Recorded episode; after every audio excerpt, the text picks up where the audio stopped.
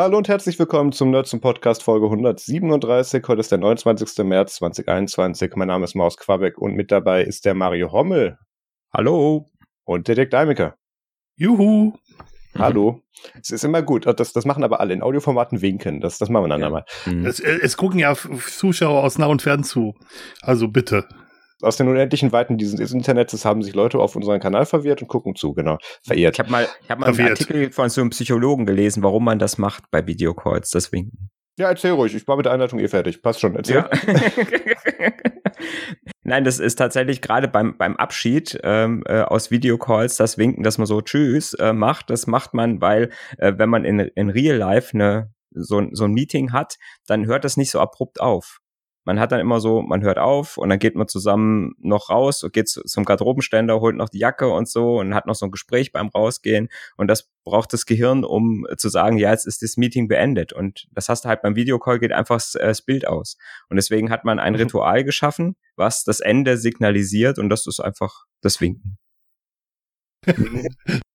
Hallo Marius. Dirk wollte schon gehen, ich merke das schon. Ich mache da mit Mario weiter, ist gar kein Problem. Warte mal, Szene ändern. Nein. ähm, das ist so ein bisschen das, das äh, analoge Haha äh, zur, zur Telefonie auch, wenn man dann versucht, ein Gespräch zu beenden. Das, das nimmt dann ja auch drei Anläufe, bis das das Gegenüber dann auch mal mitkriegt. Ja. Mhm. Ja, wunderbar. Willkommen in der Schweiz. habe ich noch irgendwas? Genau, Peter ist im Urlaub, deswegen sind Mario und Dirk da. Ähm, äh, ich glaube, wir haben es beim letzten Mal, letzten Mal habe ich noch behauptet, der fliegt nach Mallorca, war natürlich Quatsch. ähm, aber der ist, kommt nächste Woche hoffentlich entspannt zurück. Von daher liebe Grüße nach, äh, nach und zu Peter. Ja. Ähm, dann gucken wir mal, was in der letzten Folge passiert ist. Ihr wart ja schon ein bisschen länger nicht mehr da. Manche länger als andere. Von daher weiß mhm. ich nicht, wie lange diese Kategorie ja. jetzt dauern wird. Aber äh, Mario war offensichtlich kurz mal draußen. Genau, ich, äh, ich musste mal raus ähm, und äh, ich habe einen Garten und irgendwann habe ich dann mal gesagt, so, beziehungsweise ich bewege es schon lange in meinem Herzen, mal ein bisschen äh, mein Haus mit äh, irgendwelchen Sensoren äh, am Raspberry Pi äh, zu, auszustatten. Und dann habe ich mir mal hier ähm, diese, äh, diese BME 280 Sensoren ähm, gekauft. Ein paar ähm, im Zehnerpack und die können ähm, Temperatur und Luftdruck und äh, Luftfeuchtigkeit messen. Und ähm, dazu dann halt ähm, so, so ein paar von diesen äh, Raspberry Pi äh, Zero W äh, mit WLAN gleich mit drin und hab dann mal äh, hab das dann mal in so eine Tupperdose gepackt, wie man das so macht äh, äh, und in einer Gartenlaube Wind und und und Sonne und äh, Regen geschützt äh, installiert. Der Sensor ist übrigens in einem Überraschungsei äh, äh, in Teil mit falls, falls du das gerade in die Kamera hältst, dann musst du das ungefähr in die, auf die Höhe von deinem Mikrofon halten. So ungefähr. Jetzt kann man es sehen, genau. Dieses Jahr, ja, genau. Das ist der, das ist der Pi und äh, das ist der Sensor. Und ähm, den muss man auch selber löten und ähm, das war schwierig, weil ich habe lange nicht gelötet und meine Augen sind nicht mehr so wie früher. ich kann gar nicht löten. ja, es war äh, es war eine unheimliche Fummelei, aber überraschenderweise habe ich nichts kaputt gelötet. Ja, und jetzt läuft das Ding und ähm, sendet äh, fleißig Daten an, äh, an so einen Grafana-Surfer und die Kinder sind ganz begeistert, wenn ich immer zeige, hier, guck mal, wie der Verlauf der war heute. Der Garten ist noch da. der Garten ist noch da, ja. Ja, und dann habe ich jetzt noch so einen kleinen, so einen kleinen Bot geschrieben, der äh, in unseren XMPP Familienkanal ähm, morgens immer postet, wie, wie warm oder kalt es im Garten ist. Das finden die klasse. Ich auch. Schön. Ähm, wie werden die gepowert? Äh, äh, mit irgendwelchen alten Netzteilen, die ich noch rum, äh, rumliegen habe. Äh, in, der, in der Gartenhütte habe ich tatsächlich Strom liegen, deswegen. Ah, okay. Ich dachte jetzt irgendwie Solar oder du gehst dann alle zwei Wochen die Powerbank ausbuddeln oder so. Nee, nee. Das okay. geht tatsächlich über eine Steckdose. Okay. Weniger spannend. Alles klar.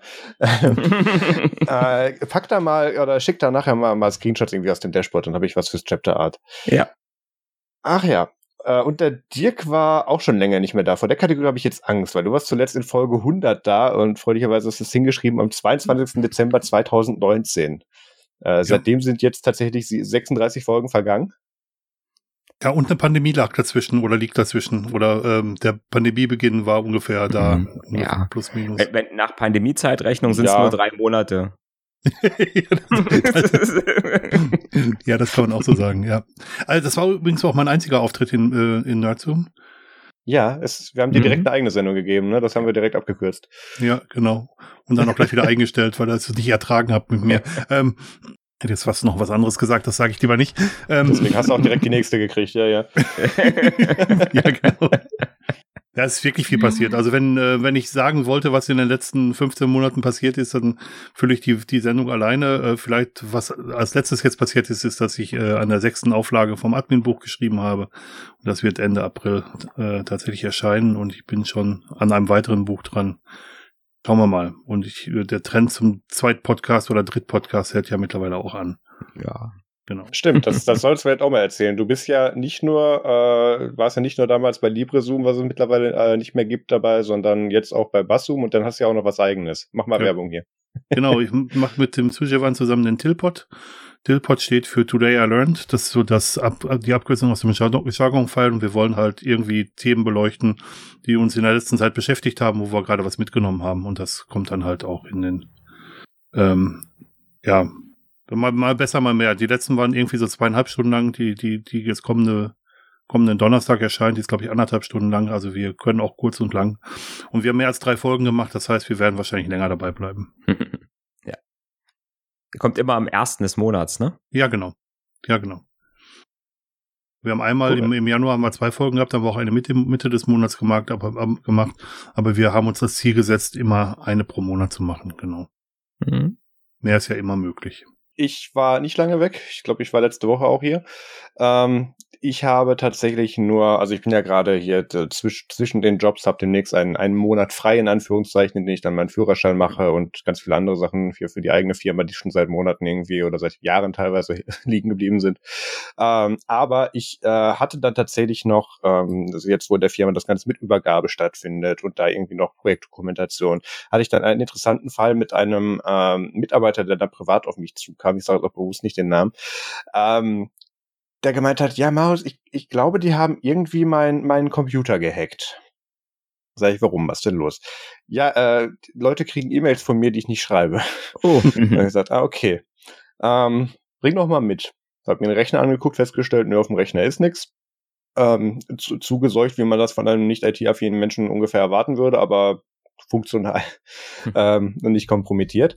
Und dann habe ich mir sein E-Mail-Postfach mal angeguckt. Und ähm, es, es war der Klassiker, um das abzukürzen. Die Person hatte ähm, fast überall das gleiche Passwort, auch für das E-Mail-Postfach und irgendwo ist halt ein Service aufgemacht worden, äh, wo dann im Klartext der, die mhm. E-Mail-Adresse und das Passwort war oder zumindest ableitbar obwohl ich glaube, in dem Fall war es sogar dasselbe. Äh, da haben wir das dann äh, seine üblichen Adressen bei Have I Been Pwned eingeschmissen, geguckt, ach ja, der Breach, der Breach, der Breach, oh, seit 2007 schon, wie schön, der Breach. Mhm. Und ähm, dann äh, haben wir erstmal das E-Mail-Passwort geändert, äh, weil alle aktiven Sessions beendet und so, weil das war natürlich so ein, so ein Web-GMX-verseuchtes Ding, was irgendwie auch noch einen eigenen Single-Sign-On mitbringt, den man nicht haben will. Mhm. Aber warum nicht? E-Mails muss man irgendwie verkaufen können. Ähm, und dann, äh, ja, dann, dann hat er danach dann die nächsten Tage damit verbracht, seine kompletten Zugangsdaten bei allen anderen seiner Services zu ändern. Und ähm, die Begründung, die kannte ich leider auch noch nicht, weil ich habe gesagt, geh doch einfach in deinen Browser, guck in den gespeicherten äh, Zugangsdaten und hangel dich da entlang und änder Sachen. Und hat er gemeint, ja, das macht er nicht. Der macht er lieber ein Passwort, damit er dem Browser nicht trauen muss. Sag ich, ist ein nettes Gedankenspiel, das funktioniert aber leider so nicht. Sehr lustig und hatte dann aber auch direkt wieder einen Abnehmer für die Folge äh, nur zum Extra 41, die ich mit dem Pierre gemacht habe über Passwort- und E-Mail-Sicherheit, mhm. äh, wo wir genau diese ja. Thematik besprochen haben. Ähm, ich mhm. wünschte, ich hätte dieses plastische Beispiel damals schon so gehabt, aber es, es ist im Prinzip genau das. Ähm, ich glaube, was ich sagen möchte, ist einfach nur, nimmt nicht überall das gleiche Passwort und äh, nutzt einen Passwortmanager, aber fragt mich nicht welchen. So. Ähm, das, das fand ich wiederum ganz interessant. ähm, aber der hatte dann wirklich schon die komplette Theorie mit, ja, da habe ich mir einen neuen Laptop gekauft. Ich glaube, so kamen die an meine Zugangsdaten, sag ich. Nein. Nee. ja, aber ähm, das, das war wieder schön. Und da ist man dann, das kennt ihr ja bestimmt auch dann, wenn sich dann die Mitarbeiter dann so ganz zerknirscht melden, sagen, ich hätte da mal privat eine Frage. Sag ich, ja, der Drucker, der Laptop. Ähm, nee, aber das, das mit, mit E-Mail aufgemacht hatten wir schon länger nicht mehr. Fand ich schön. Mhm, ja und ist auch tatsächlich für die Person im Rahmen geblieben. Also da, da wurden wohl irgendwelche komischen, gefakten OneDrive-Links versteckt, ähm, die aber tatsächlich ausgelaufen waren, weil deren äh, Domain-Plattform, die die gehijackt hatten oder den, den, den S-Server, den, wo die sich aufgeschaltet haben, mittlerweile reagiert hatte. Also war im Prinzip kein Schaden entstanden. Mhm. Ja. Und ähm, da musste man dann aber auch wirklich nochmal verdeutlichen. Ähm, du musst da jetzt überall deine Zugangsdaten ändern, weil du hast da jetzt wahrscheinlich schon einen in der Mitte sitzen oder wenn, auch wenn es nur ein Bot war, der im Zweifelsfall irgendwann mal die Daten durchgeht und guckt, wo er sich noch überall mit diesen Dingern anmelden kann Mhm. und dann eben ähm, dich damit aussperrt. Und das Schöne ist, wenn der einmal in deinen E-Mails drin ist, dann braucht er ja auch gar nicht mehr deine Zustimmung und sagt, ich habe das Passwort vergessen, ich bin ja schon in den E-Mails und lässt sich neue Zugangsdaten geben. Mhm. Mhm. Und ähm, Das ist vielen ja gar nicht bewusst, ne, dass das, dass das E-Mail-Postfach eigentlich das Wichtigste und äh, äh, sensibelste ist, was man hat, ne, weil man darüber alles, alle anderen Accounts ja eigentlich, wenn man keinen Zwei-Faktor nutzt, äh, äh, einfach zurücksetzen kann. Ne? mein, mein, mein nicht IT-affiner äh, Cousin äh, sagt das jedes Mal so schön, E-Mails ist doch das, mit dem man Passwörter zurücksetzt. Ja, ja, Ja. ja. Das Hat er hat, recht was. mit. Das hat, Hat er was. absolut recht Mhm. mit, äh, auch, auch Ja. wenn das in dem Fall nicht so gemeint hat. Ähm, Mhm. das, der, der nächste Metapunkt ist ja schon tatsächlich, dass du jedem, den du mal eine E-Mail geschrieben hast oder den du in deinem Adressbuch hast, automatisch mitversäust, weil der dann damit dranhängt, beziehungsweise dann, Mhm. dann wirst du halt dann, wenn die bei einem kommerziellen Anbieter von E-Mails sind, der damit irgendwelche interessanten Dinge betreibt, automatisch auch wieder auf der Spam-Liste. Also das, das lässt sich ja weiterspinnen. Aber das, das haben Pierre und ich äh, ganz ausführlich in der Extra zum Extra 41 besprochen. Die würde ich einfach nochmal empfehlen. War gut, ja. Äh, vielen Dank. Äh, dann haben wir Follow-up und auf, aufgrund dieser, äh, dieser aktuellen Situation, nicht, nicht die Pandemie, sondern dass wir heute zu dritt sitzen, kann ich leider nicht den Browser darüber einblenden, weil das funktioniert so nicht. Ähm, aber es gab ja diese, und das, das kennt ihr bestimmt auch noch, diese I'm a Mac äh, äh, Werbespots, wo dann äh, personifiziert ein, ein Mac-Gerät und ein, und ein Windows-Gerät nebeneinander gestellt wurden und dann ähm, wurde gesagt, ich bin der Kreative und ich bin der mit den Mhm. Tabellen und ja, so. ja. Ja. Und das war damals eben Justin Long, der hat das in den äh, frühen 2000ern gemacht, diese Werbespots mit Apple. Und ähm, Da war bei Linux auch immer noch dabei, ne? weiß ich nicht mehr. Die waren auch, mal, waren auch immer mal, die waren auch immer mal zu dritt, ne? Da hatten sie auch immer mal so ein, ja, ja, da hatten sie immer so ein Linux da noch dabei. Stimmt, und zu den, zu den M1 Macs hatten die den, den, äh, den anderen äh, einmal Mac-Typen auch mal wieder belebt. Mhm. Ähm, Glaube ich, weiß ich nicht mehr. Ähm, Jedenfalls äh, hat sich der Herr Long äh, vor ein paar Jahren schon mal kaufen lassen für andere Werbeaktionen. Also ich meine, der, der Mann ist Schauspieler, der verdient damit sein Geld sei ihm gegönnt. Ähm, und hat sich dann äh, eben für Huawei dann, ähm, ich glaube für, ich weiß gar nicht mehr für welches Gerät, irgendein Smartphone von Huawei, was damals rauskam, hat dafür Werbung gemacht, einen Werbespot gemacht. Und ähm, jetzt hat sich Intel den gekrallt und das ähm, ist eine super interessante Dynamik, weil Intel hat ja das Problem, dass die es jetzt seit irgendwie über drei Jahren nicht äh, hinbekommen, äh, ihre Chip, ihre Chip auf eine einigermaßen äh, Strukturbreite runterzubrechen, mit denen andere Firmen was anfangen können, Mhm. ähm, ohne die als Standheizung zu verwenden. Mhm. Und ähm, dann kam eben Apple und hat mit dem M1 gesagt, okay, wir machen das jetzt mal selber, beziehungsweise machen das nach unserem Konzept und lassen das bei TSMC äh, produzieren und ähm, allem, was man bisher gesehen hat und was, was man eigentlich bisher auch gesichert sagen kann, ist, dass die Dinge um einiges besser performen, mit weniger Energieverbrauch, Wärmeentwicklung und so weiter. Also war einfach, weil da eben weniger Legacy-Kram der letzten 25 Jahre drunter sitzt. Da kann man dann super schön Neuanfang mitmachen. Jedenfalls ist Intel ein kleines bisschen verzweifelt. Ähm, man muss dazu sagen, was hier auch offensichtlich wurde, aufgrund der anderen News, die ich danach sage, äh, bei Intel äh, sind die, da sind die Be Prozesse etwas langsamer. Ähm, die hatten ja letztens erst diesen CEO gewechselt, der dann gemeint hat, ja, diese Lifestyle Company aus Cupertino, das kann nicht sein, dass die bessere Chips entwickeln als wir. Ähm, halt leider trotzdem so. Ähm, aber der hat dann eben ähm, die verschiedensten Prozesse dann eben angestoßen. Und einer davon war zum Beispiel, da muss man jetzt eine Mediakampagne gegen machen, weil es kann ja nicht sein, dass die Leute sagen, ah, dann nehme ich lieber das von Apple, die sind dann besser, weil die müssen ja Mhm. ihren eigenen Bestand auch noch irgendwie abverkaufen. Und da gab es dann diese Werbespots mit Justin Long, der sich dann von Intel hat kaufen lassen, was, was äh, sehr schön war. Ähm, der hat dann irgendwelche Geräte hochgehalten und gemeint, ah ja, kann man ja gar nicht ganz umdrehen, keine 360-Grad-Hinge, kann man ja gar nicht drauf tippen. Äh, oh, ein, ein Intel-PC, ach wie schön, ja komm her, bleib hier. Ähm, und es ist, ja, es, das Acting wurde auch nicht besser, das hätte ich auch so hingekriegt. Und ähm, jedenfalls hat er da dann Intel-Produkte hochgelobt. Und ähm, das, das ist interessant, weil die Werbesituation in den USA nochmal eine andere ist, wenn du eben, wie du eben deine direkten Competitor gegeneinander stellen darfst und wie du dich präsentieren darfst. Da bist du ähm, von dem, ich weiß nicht, welches Recht das in Deutschland ist, aber da bist du in den USA noch mal ein bisschen freier, als du das hier wärst. Ähm, und äh, da waren dann auch teilweise irgendwelche gefotoshoppten Geräte mit dabei, wo man sieht, da hat, da verschwindet einmal der Daumen im Gerät, weil die da dann im Post was drüber gelegt haben oder so. Es, es war total schlecht, weil das wird dann natürlich auch Frame für Frame auseinandergenommen. Jedenfalls, das Witzige ist, ähm, eine Woche später, nachdem äh, Intel diese, diese Spots äh, laufen hat lassen, ähm, haben die dann auch noch eine Webseite erstellt, wo sie das dann auch noch mal schön schriftlich gegeneinander stellen, warum unsere Produkte besser sind als die anderen. Und ähm, haben dann auch noch mal eine irgendwelche Promoted Tweets Aktionen gemacht und dann war leider die, was heißt leider, dann war die ähm, hier, wie heißt sie? Ich weiß nicht mehr, wie diese, wie die, die, die äh, die hier die Insider-Veranstaltung von Intel. Ähm, Intel Unleashed. Intel Unleashed war's. Mhm. Ähm, und da hat unter anderem dieser neue CEO auch gesagt, ja, wir wollen jetzt auch noch so eine neue Foundry-Sparte bei uns machen, wo wir dann Chips produzieren und wir könnten uns auch vorstellen, für Apple den M1 zu produzieren. Und ich muss mir denken, irgendwie Craig Federici oder, oder Tim Apple sitzen da morgens auf dem Stückstisch denken so, nee, wir wollen eigentlich seit fünf Jahren von euch weg. Äh, ja. Nee, mhm. beziehungsweise länger. Die ersten Lumos mhm. gab es ja irgendwie seit ja. 2007 davon schon so. Ähm, Finde ich sehr witzig. Da sieht man jetzt wieder so, wie diese Mühlen da offensichtlich langsamer malen. Ähm, die Marketingabteilung war schon fertig und da meinte der, ach ja, nee, wir wollen die eigentlich als Kunde, warte mal.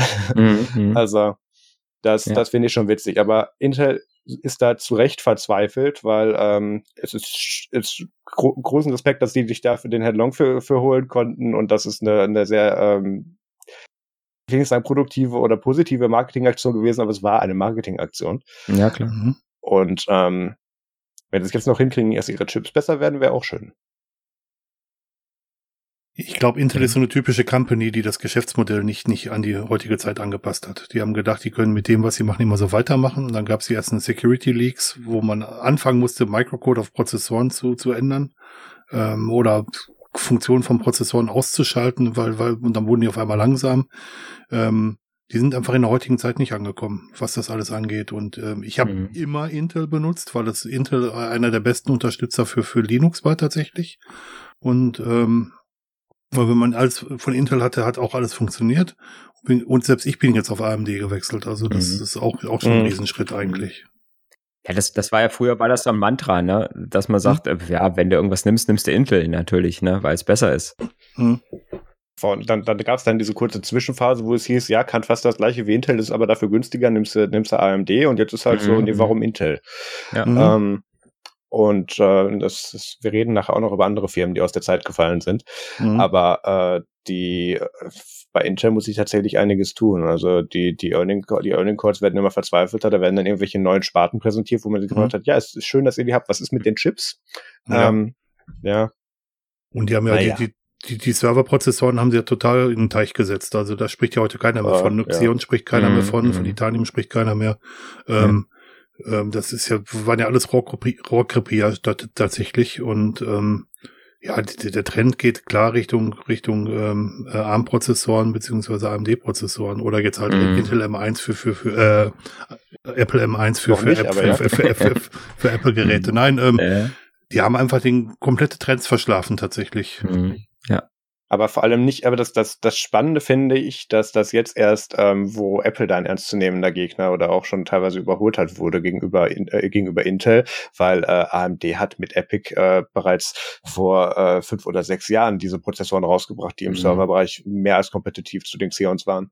Mhm. Mhm. Aber naja, ja. ähm, vielleicht kriegen wir das ja jetzt auch noch mit, dass ja. die, die, gut, sie werben sich ja alle gegenseitig Leute ab, dass die da noch die, die, äh, die Kurve kriegen, aber das Problem ist, glaube ich, nicht das Chip-Design, sondern der Fabrikationsweg. Da kommen sie einfach nicht drum herum derzeit. Mhm. Es gab mal dieses geflügelte Wort, äh, kein CEO wird oder CTO wird äh, gekündigt, weil er ähm, Produkte von Microsoft oder IBM einsetzt. Und ich glaube, das kann man auf in, kann man auf äh, Intel auch noch auch noch weiter ausdehnen. Ich, das dreht sich gerade, bis sich so eine Meinung dreht und bis sich so ein Dickschiff dreht, dass ähm, ähm, Container, so ein Containerschiff halt dreht, dann ähm, das, das, das aus dem Panama-Kanal raus genau. hat. Ne? Haben wir da mittlerweile mal eine Blockchain für, um das zu lösen? Was, was Panama oder so, das weiß ich gerade nicht. Aber ähm, ähm, das, das, dauert halt seine Zeit, bis, bis, Ach, stimmt, bis, bis, bis, bis, die Wende geschafft ist und ähm, bis sich das so durch, rumgesprochen hast. Also bei uns in der Tech-Blase geht's natürlich schneller, aber bei den ähm, konservativen ähm, Geschäftsleiter, C-Level-Ebenen in, in Unternehmen dauert es halt ein bisschen länger. Das ist ja, halt so. Ja. Ja, wo du, wo du gerade ansprichst, in, in welchen Blasen das wie lange dauert, ähm, durch diese Werbeaktion, diese Marketingaktion hat, wenn, wenn Apple nicht rechtzeitig oder genauso arschig darauf jetzt reagiert, sich beim Consumer zwei bis drei Jahre gekauft. Das ist nochmal ein Produktcycle. Absolut. Ähm, absolut. Das ist natürlich absolut auch nicht zu unterschätzen. Dementsprechend war das schon eine gute Aktion für die. Mhm. Ähm, aber ja. das, das ist, das ist tatsächlich witzig, was da entsteht, wenn, wenn da so diese, äh, diese, dieses Werberecht so ein bisschen von alleine gelassen wird. Mhm. Und das, stell dir mal vor, das wird bei uns einer machen. Ähm, beide Firmen müssten, na egal.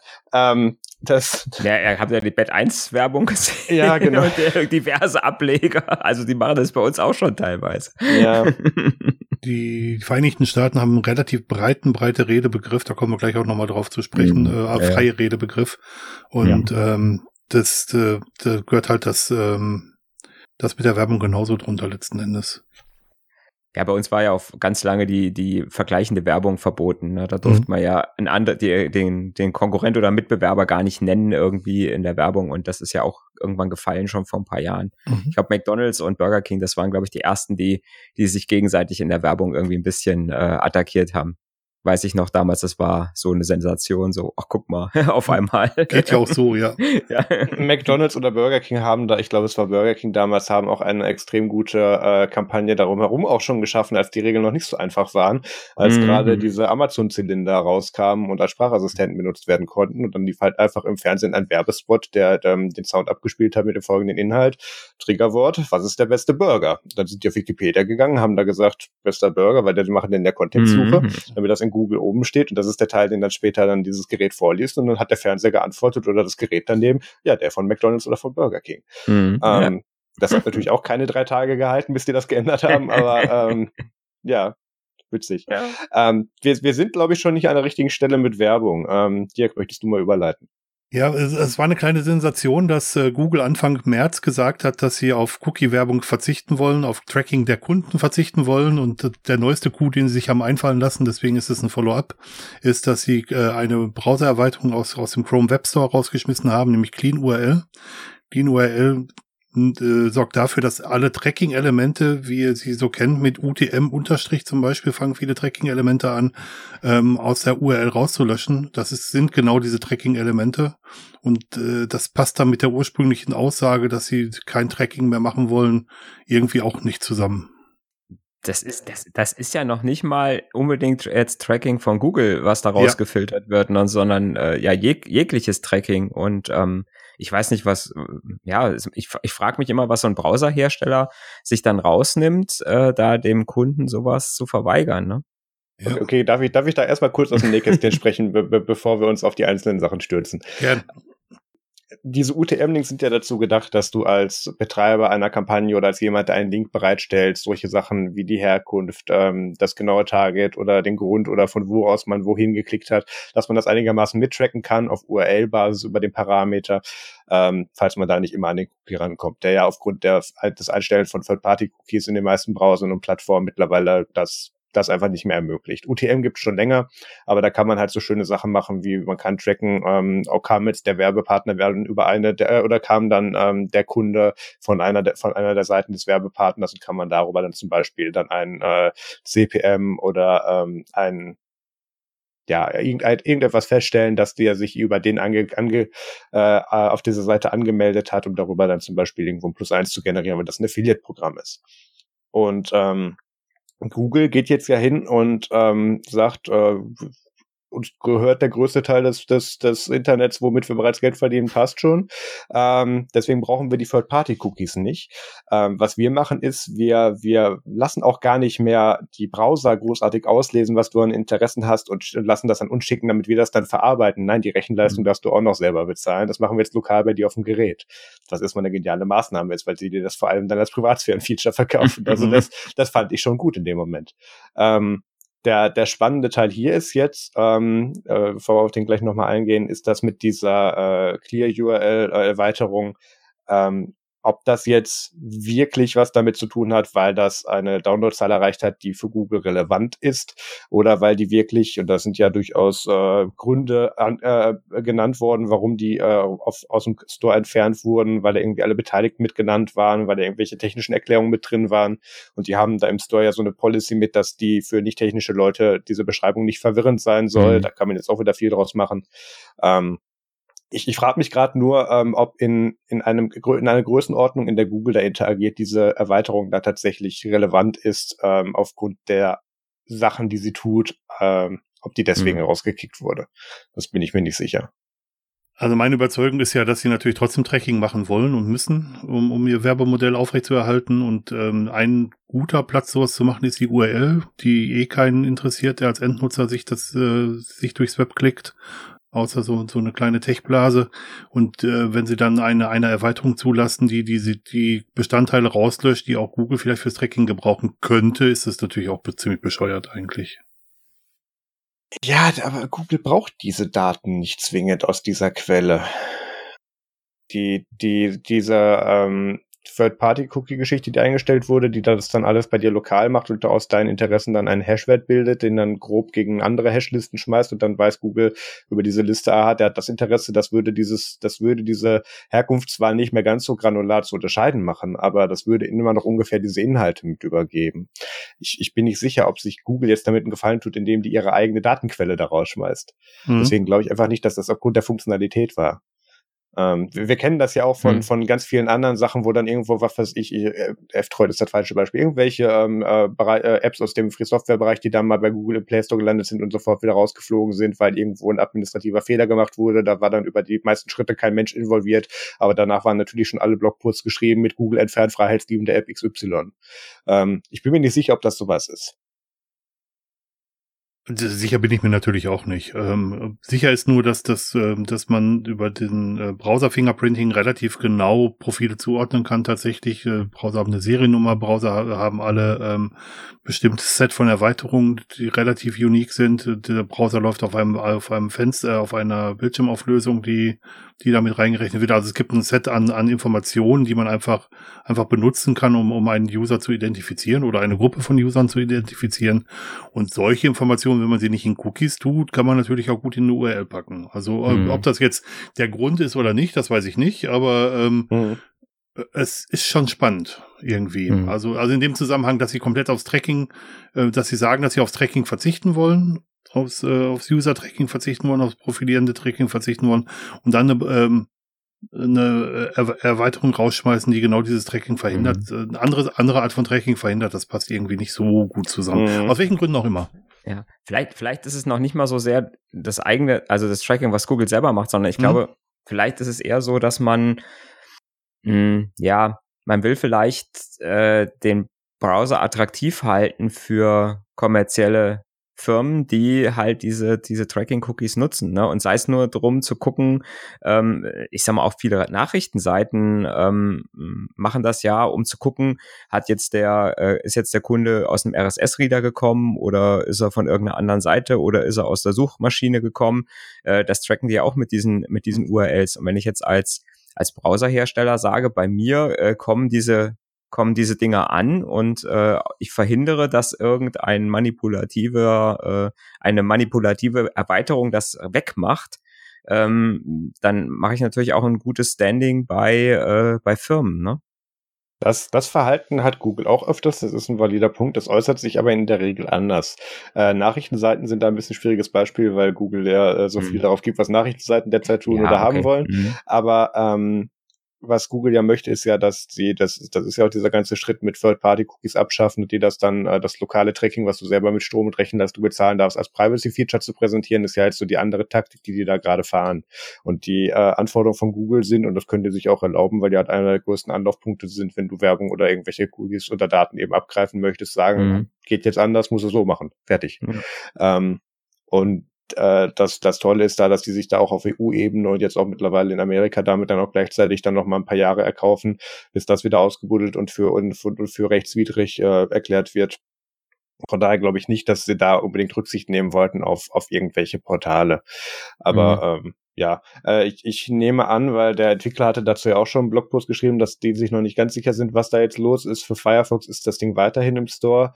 Äh, Firefox Verified Add-ons ist nochmal ein ganz anderer Rant, den mache ich jetzt nicht. Aber ähm, mhm. ich, vielleicht, vielleicht erfahren wir da in den nächsten ja. Wochen auch noch was zu. Okay, was ja. haben wir denn als nächstes? Ähm, genau, das, das erste Thema ähm, und das ist, äh, da haben wir tatsächlich auch keinen, doch, da habe ich einen Link zum Twitter vielleicht zu als Quelle, aber ähm, die letzten Wochen gab es für uns als Sysadmins oder jetzt nicht für alle Beteiligten hier im Chat, aber für einige Sysadmins den Spaß, dass äh, es durch die Hafnip-Gruppe und Sicherheitslücke Angreif Angriffspunkte in Exchange-Systemen gab. Exchange ist das E-Mail-System von Microsoft, wo E-Mails eingehen und dass man in der Regel ähm, on-premise lokal, also da kommen wir auch gleich zu dem, was, was du folgen, ähm, hm. was du lokal in der Firma ausführst, da gehen deine E-Mails ein und werden weiterverarbeitet. Und wenn du da eben nicht regelmäßig deine Updates machst, das Ding nicht auf dem richtigen Cumulative Update Stand ist oder da bestimmte Sachen in der Firewall einfach nicht richtig konfiguriert sind, dann kriegst du da Besuch, dann legt sich da ein Account an, dann werden da Rechte umgeschrieben. Wenn du Glück hast oder wenn du Pech hast, je nachdem von welcher Seite, ist dein Exchange im AD verbunden und kann sich dann auf dem Weg direkt noch einen AD-Account machen, weil wenn man schon mal da ist, ähm, war einfach sehr unschön. Vor allem, weil diese Lücke ähm, sie war noch nicht vollständig gepatcht. Mittlerweile ist sie nach aktuellem Stand, ähm, nachdem man prüfen kann, ist die komplett äh, patchbar. Ähm, aber sie war es nicht in allen Punkten, als das Ganze auftrat. Dementsprechend mhm. gab es viele potenzielle Leute oder Server, die dadurch kompromittiert werden konnten. Und gerade in Deutschland hat man Zahlen von 30.000 bis 40.000 angreifbaren Servern, die allein übers Internet erreichbar waren, ähm, gelesen und die Dunkelziffer liegt da sehr viel höher. Mhm. Und das, das hat jetzt so ein bisschen die, die, das Interesse an der Diskussion bei mir irgendwie entflammt. Ähm, bisher sind wir ja so, wenn es darum geht, lokale Dienste in die Cloud zu schmeißen, ähm, da, da geht es dann so immer so, so zwischen Convenience und, und was ist da als Marketing-Bass äh, dahinter. Aber in dem Fall würde ich in einer äh, Exchange äh, in der Cloud beziehungsweise in Azure ähm, tatsächlich den Mehrwert sehen, dass dort ja die Updates von einer Microsoft-zertifizierten Person gemacht werden. Die Plattform wird aktuell gehalten. Je nach Plan hast du da ein Backup mit dran. Ähm, das, da ist geschultes Personal hinter, weil also so ein Patch-Management zu machen, wenn du da als irgendwie einsamer Sysadmin ähm, in, in so einer IT, in, in, so einem Laden bist, dann hast du nicht Zeit, den ganzen Tag Patch-Management zu betreiben. Hm. Und je nachdem, wie divers deine Systemlandschaft ist, musst du das aber eventuell tun, damit das genau abgesichert werden kann. Und ich, ich habe hier im Umkreis mit, mit äh, einigen Firmen mittlerweile auch beruflich zu tun, die sagen, ja, ähm, wir, wir hatten da so einen Exchange-User, jetzt haben wir zwei, komm doch mal vorbei. Und ähm, da, äh, da, da rate ich mittlerweile bei vielen Firmen dazu, ähm, wenn ihr das nicht, wenn ihr nicht selber glaubt, das selber so sicher halten zu können, oder wenn euch das so nicht, nicht genug wert ist, dafür die Position oder die Kapazität zu schaffen, dann schmeißt das Ding woanders hin, wo das Leute tun, die das können. Mhm. Da, da würde ich vielleicht einfach gerne mal eure Gedanken zu hören. Die erste kleine Ergänzung, die ich machen möchte, ist, dass Exchange eigentlich eher ein Application Server ist als ein Mail Server. Ähm, mit mit, hm. äh, mit mit mit mit Kontaktverwaltung, mit Kalenderverwaltung, mit äh, weiß ich mit, mit weiß ich nicht was und ähm, und an, angeschlossener Mail-Server. genau und wie bei allen diese diesen Lösungen ist der Mail-Server eher scheiße, äh, nicht so toll. Äh, der Mail-Client auch nicht, den man dazu benutzen kann. Aber das ist das ist ein anderes Thema. Ähm, ich habe ja mal eine Zeit lang in meinem Blog äh, Sachen zu Fremdhosting geschrieben. Das heißt, dass man sich bei jedem Dienst überlegen sollte, wo er gehostet ist und ob man es nicht vielleicht selber machen kann. Wenn man was selber machen möchte, muss man sich auch darüber klar sein, dass man genau das, was, was du gerade gesagt hast, Marius, dass es nicht mit dem einzelnen Aufsetzen getan ist, sondern dass das auch ähm, weiter gepflegt werden muss und dass auch Patches eingespielt werden müssen. Und äh, nicht nur Patches, sondern dass man auch Logs auswerten muss und gucken muss, ob irgendwas nicht richtig läuft. Und, und ich glaube, dass viele Leute, viele Entscheider so der Meinung sind, dass man Windows-Dienste aufsetzt mit Next, Next, Next fertig.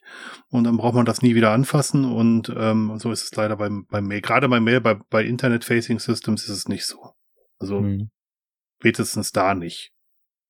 Ja, ich, ich hatte da auch das Beispiel, das war witzigerweise in der Woche, bevor der ganze Haftnip-Spaß losging, äh, hatte ich einen größ, ich möchte Siri mit besprechen, einen Moment. Äh, ich hatte ich äh, den Spaß, dass äh, ein, ich glaube, ein, ich glaube, das CO19-Update hatte ich auf einem System noch nicht ausgerollt. Das wollte ich da mal noch machen. Community Update 19 für die aktuelle Exchange 2016 äh, äh, Server-Version. Ähm, noch in Windows Server 2016 Version, war es so, ähm, das hat sich eingespielt, hat gedacht, ah schön, ich habe das, das Installationslog so ein bisschen nebenher mitverfolgt, hat die Dienste runtergefahren, hat seine Updates eingespielt, sollte die Dienste wieder hochfahren, ähm, da habe ich das Log dann nicht weiter verfolgt und hat dann neu gestartet und da kam da so ein Server wieder, der gemeint hat, Exchange kenne ich nicht, was macht, was mache ich hier eigentlich? Und ähm, da musste ich dann wirklich hinterher gucken und, und feststellen, dass der die Dienste im, äh, im, im hier im Post-Update-Skript, äh, also nachdem er mit dem Update fertig war und aufräumen und wieder starten sollte, einfach nicht wieder gestartet hat. Ähm, und viel schlimmer, er hat teilweise Abhängigkeiten davon wieder entknüpft, er hat ganze Dienste umbenannt, ähm, er hat mhm. andere Dienste ähm, in der Reihenfolge verändert und das ist alles relevant für das Startverhalten von Exchange, damit so ein Server wieder hochkommt. Mhm. Und das ist nicht an allen Stellen, also ich habe es dann irgendwann über über verschiedene Exchange äh, Pull Requests zu äh, zu Post-Installationsskripten habe ich mir dann irgendwann die Reihenfolge wieder zusammentackern können, damit er wieder hochfuhr und habe danach nochmal sauber drüber installiert und dann stimmte es wieder. Aber ähm, das war dann schon witzig, dass da fiel, fiel dann um um 18 Uhr dann mal spontan für ein paar Stunden der Exchange Server aus bei mhm. uns. Und das Witzige ist, wenn du dann bei Microsoft auf der Seite zu diesem Patch guckst, da steht da auch drin, äh, Non-Issues, ja, Exchange könnte eventuell nicht mehr hochkommen. Es ist schade, wenn du ein Exchange-Server-Updates anbietest an dieser Stelle. Hm. Ähm, und äh, das, das, der Grund war wohl, dass das irgendeine, nicht UTC, ähm, hier die, die administrative Berechtigungsstruktur, äh, dass da wohl ähm, ein Dialog nicht hochkam, der hoch hätte kommen müssen und wenn du den bestätigt hättest, hätte er mit den Diensten so verfahren können, wie er wollte, aber hatte halt nicht und dann hat er andere Dinge gemacht, wie zum Beispiel Dienste löschen, weil warum nicht? Aber egal.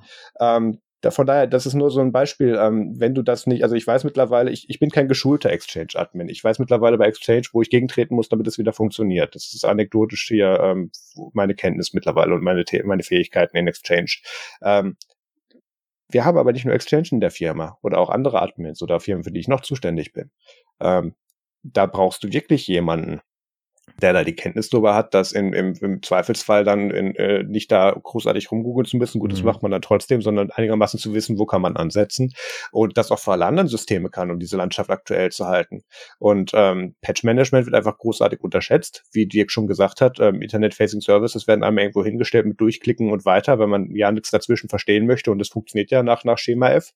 Ähm, das Problem ist, das, das bleibt halt nicht ewig so. Mhm. Gerade bei Updates ich glaube, ich glaube, man muss da auch tatsächlich gucken. Ähm, es gibt halt viele, viele Firmen, die haben gar keinen eigenen IT-Menschen, IT-Service. Ne, die lassen halt alles von Dienstleistern machen. Mhm. So, und da kam jetzt irgendwann mal in 2012 kam der Dienstleister und hat da einen Exchange-Server installiert Ne, und äh, hat dann auch, ja, der Chef da sagt dann auch, ja, ich will dann aber auch mit meinem iPhone, will ich aber dann auch von draußen auf die E-Mails zugreifen können. Ne? Und Active dann hat er dem ja. was von v VPN erzählt. Er hat gesagt, was soll das? Ne? Das soll einfach funktionieren. Ne? Will ich nicht. Ja, ich will hier drauf, fertig. So, und dann hat er den Port 443 auch aufgemacht. So, und dann ist der Dienstleister weg. So, und ne, hat dann vielleicht noch einmal angeboten, hier äh, soll ich noch mal kommen, äh, soll mal Updates machen, ne, kostet 400 Euro, sagt der Chef, nö, läuft doch. Mhm, ne? Genau. Und ich glaube, dass ganz, ganz viele von diesen angreifbaren Surfern in diese Kategorie gefallen sind. Das sind alte Installationen gewesen, die irgendwann mal ein Dienstleister installiert hat und äh, die einfach laufen und sagen, solange die laufen, ist das halt so. Ne? Und ähm, da kommt dann auch keiner und äh, kommt auch keiner und macht das äh, und, und macht Updates. Und das ist natürlich eine große Gefahr, wenn ich sowas halt einfach sage, ich habe das mal gekauft, das kostet dann halt einmal, ich weiß, was, was so kostet so ein kleiner äh, Exchange-Server, 1000 Euro, was weiß ich, ne, an Lizenz. Ich weiß es jetzt nicht genau, ne?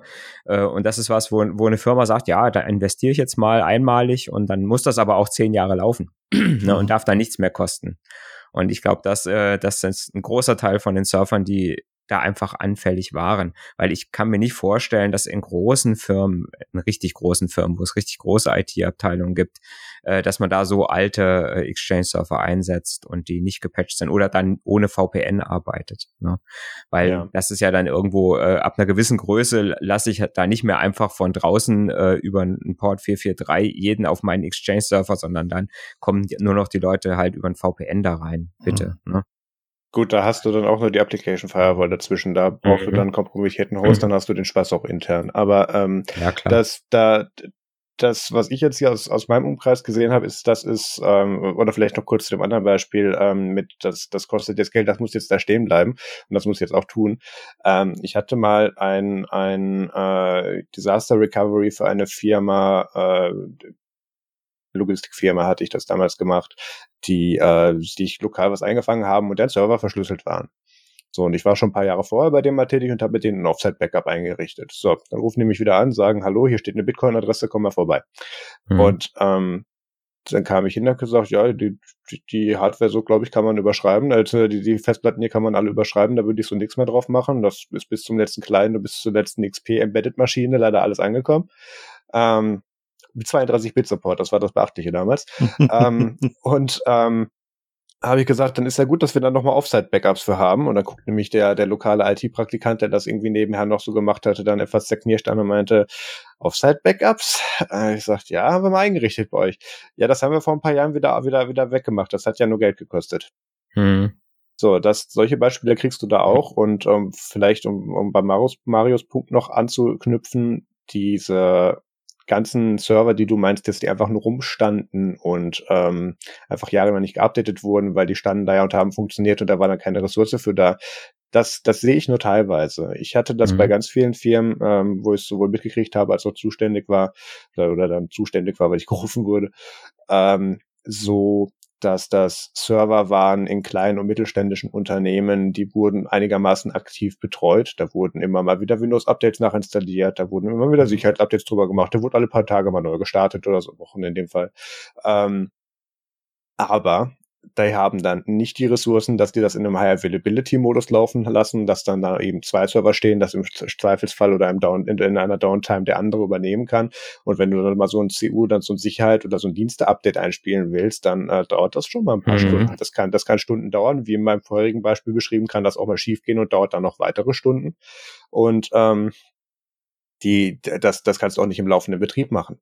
Und äh, selbst wenn du das irgendwie Freitagabend anschubst, bist du dann Sonntagmittag frustriert, weil du nicht weißt, warum es weitergeht und drückst im VM auf Restore und dann hast du die VM wieder stehen, wie sie davor war. Und dann wird das eine ganze Zeit lang wieder nicht versucht, weil last known good state, der mhm. wird dann mhm. beibehalten.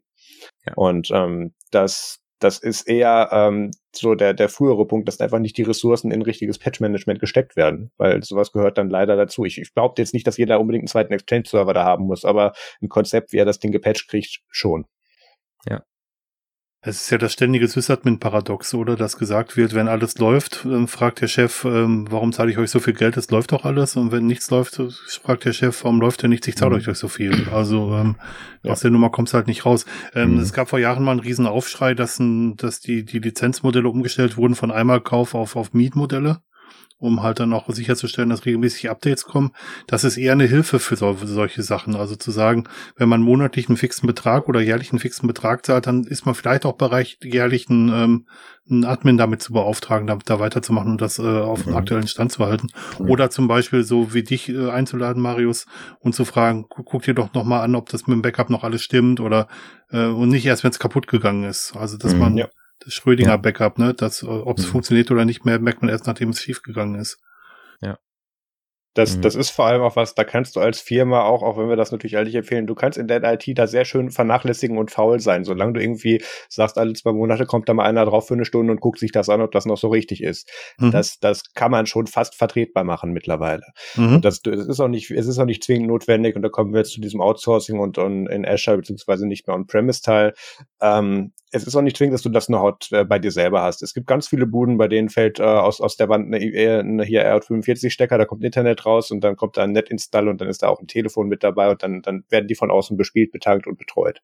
Und ähm, dann kann das auch ein Dienstleister von außen regeln. Da brauchst du dann nicht zwingend lokal eine IT, äh, für die, keine Ahnung, drei Einsätze im Monat, mhm. weil der Drucker äh, eine Midlife-Crisis hat oder da ein Bildschirm runtergefallen ist, dann schickst du einen raus und dann kannst du so ein, so ein äh, Betrieb auch von außen betreuen. Das hat immer seine Vor- und Nachteile, absolut. Ähm, wir alle sind, glaube ich, in der Situation, dass, dass wir es lieber haben, wenn ein ganz großes IT-Team vor Ort ist, was es aber in den meist wenigsten Fällen dann in dem Moment auch gibt. Ja. Ähm, was sowohl User-Support als auch die, als auch die Systemlandschaft betreut. Aber äh, das, es, ist, es ist möglich. Das gibt, da gibt es dann verschiedenste Qualitätslevel tatsächlich auch, das muss man halt wissen, aber das Sicherheitslevel in dem Fall, ob der das bei dir vor Ort macht oder remote, ist egal. Mhm. Ja. Ähm, wenn der weiß, was er tut, kann er das von mhm. beiden Seiten aus. Und jetzt ist ja, die, die, andere Sache ist ja, ist ja jetzt genau die Sache, will ich das alles bei mir haben oder sage ich, äh, ich nutze halt einen Cloud-Service, äh, bezahle halt pro Benutzer meine äh, paar Euro im Monat und habe alles von der Backe und habe wirklich und hab, habe quasi ein, ein Versprechen für einen gewissen Service-Level, für eine gewisse Verfügbarkeit und sag, die reicht mir. Weil das muss ich ja machen. Ich muss ja, ich muss ja vorher gucken, was brauche ich für eine, was, was brauche ich für eine Verfügbarkeit und bietet mir der Cloud-Anbieter diese Verfügbarkeit. Ne? Und wenn der mir die bietet, warum soll ich das dann nicht da nutzen? Ne? Ähm, Ne? Ich sag mal, es ist immer der, der Aspekt, ich habe meine Daten nicht im Haus, ne? also ich habe alle Kalenderdaten, alle Kontaktdaten, alle Mails, das sind ja eigentlich sensibelste Daten für jedes Unternehmen. Ne? Ähm, äh, teilweise das Herzstück von manchen Unternehmen äh, mittlerweile. Und ähm, da ist mal die Frage, will ich das wirklich irgendwo anders haben oder will ich das lieber auf einer Festplatte bei mir im Haus haben und will die Kontrolle drüber haben? Und das, ist, das sind die Entscheidungen, glaube ich, die man treffen muss, wenn man sowas, äh, ob man sowas in die Cloud legt oder ob man es äh, selber hostet, ob man die, das Geld dahin gibt oder dahin. Dirk? Ja. also ich der Mario hat ja schon fast alles gesagt. Also äh, das, das Wichtige ist halt auch gerade in Bezug auf, auf Datenschutzgrundverordnung oder Privacy Shield Acts oder was auch immer noch ja. alles gibt. Wenn man Sachen in einer amerikanischen Cloud hat, dann hat die ähm, amerikanische Regierung das Recht, über die amerikanische Firma Zugriff auf die Daten zu bekommen. Äh, wenn sie nicht verschlüsselt abgelegt werden und keine Hintertür haben, dann dürfen sie es gar nicht betreiben.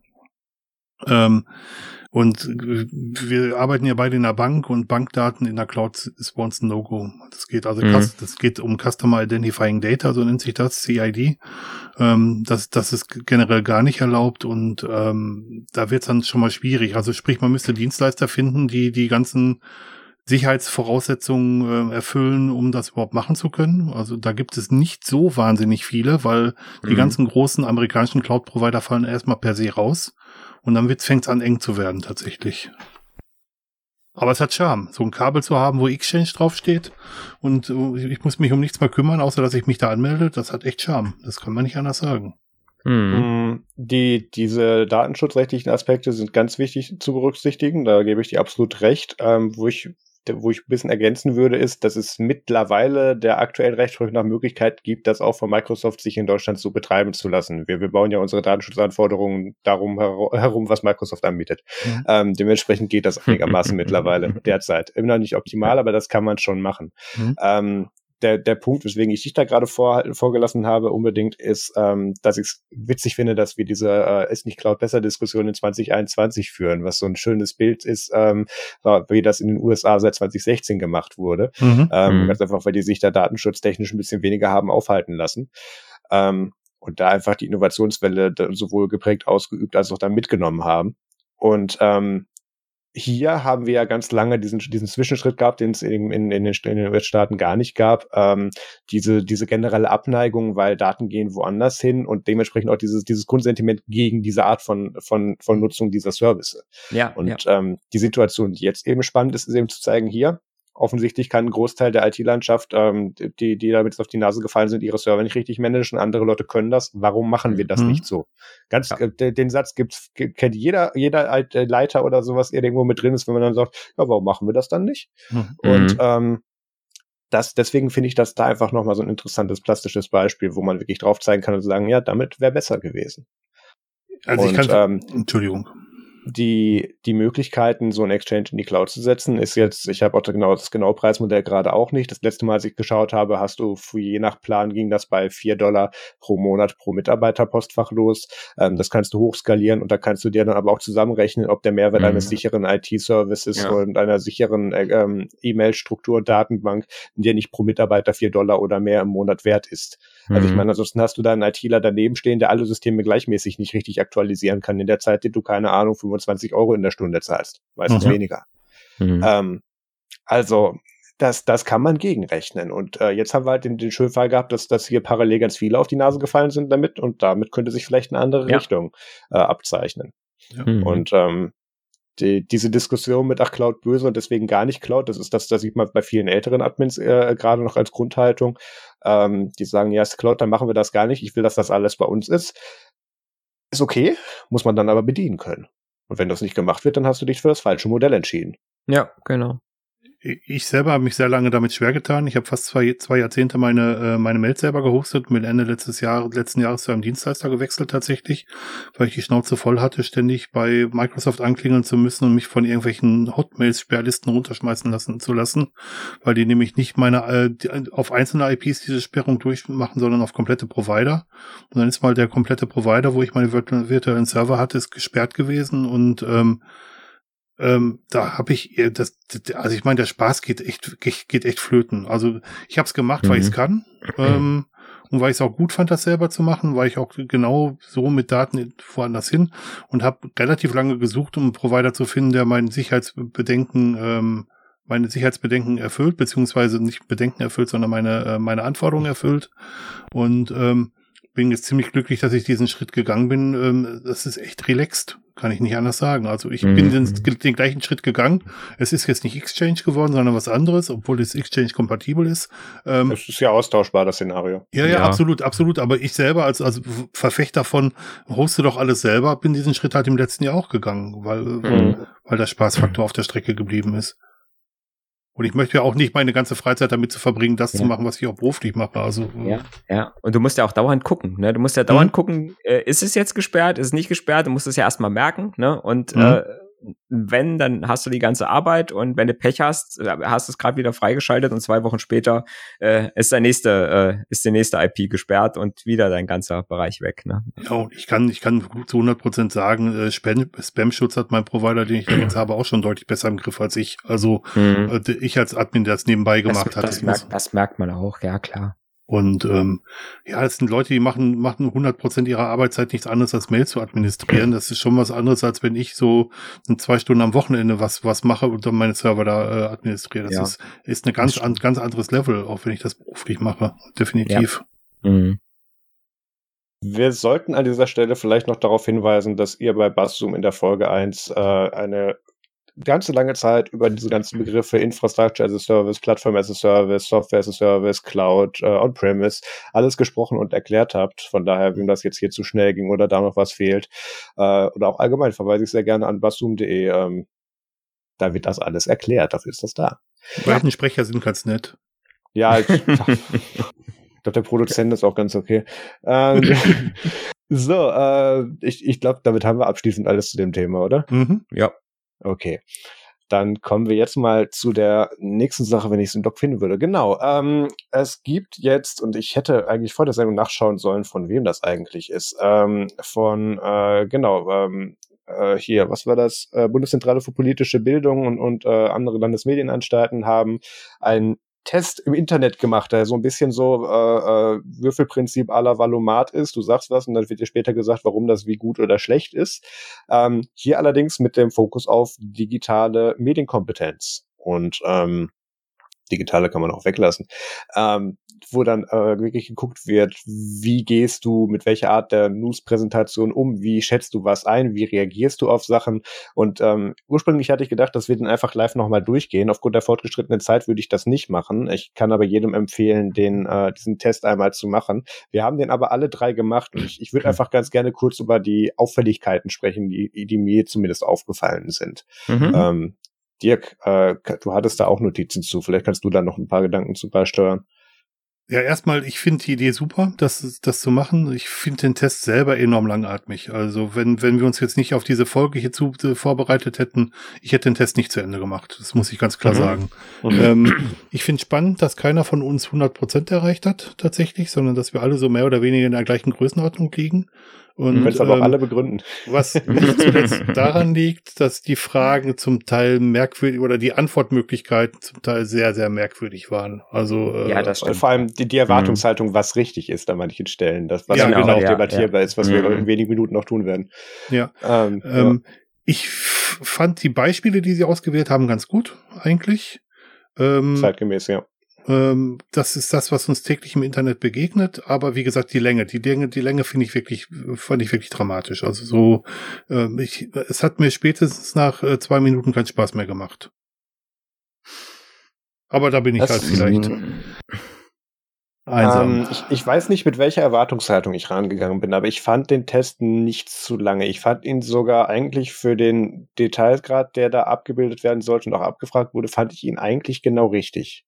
Mhm. Ähm, aber jetzt gab's da, ich, ich weiß, also du hast, du hast bestimmt recht, weil das eben, das, das poppt dir spontan auf einem, in einem Instagram-Post hoch und du willst das dann in der Bahn eben in drei Minuten machen. So ein Test ist es nicht. Mhm, genau. ähm, allerdings, das ist jetzt ja auch nichts von BuzzFeed, sondern was, wo ein Inhalt mit einer, mit, mit einem, äh, mit einer Anführungszeichen einer Moral rauskommt. So auch wichtiges Wort, über das wir gleich sprechen müssen.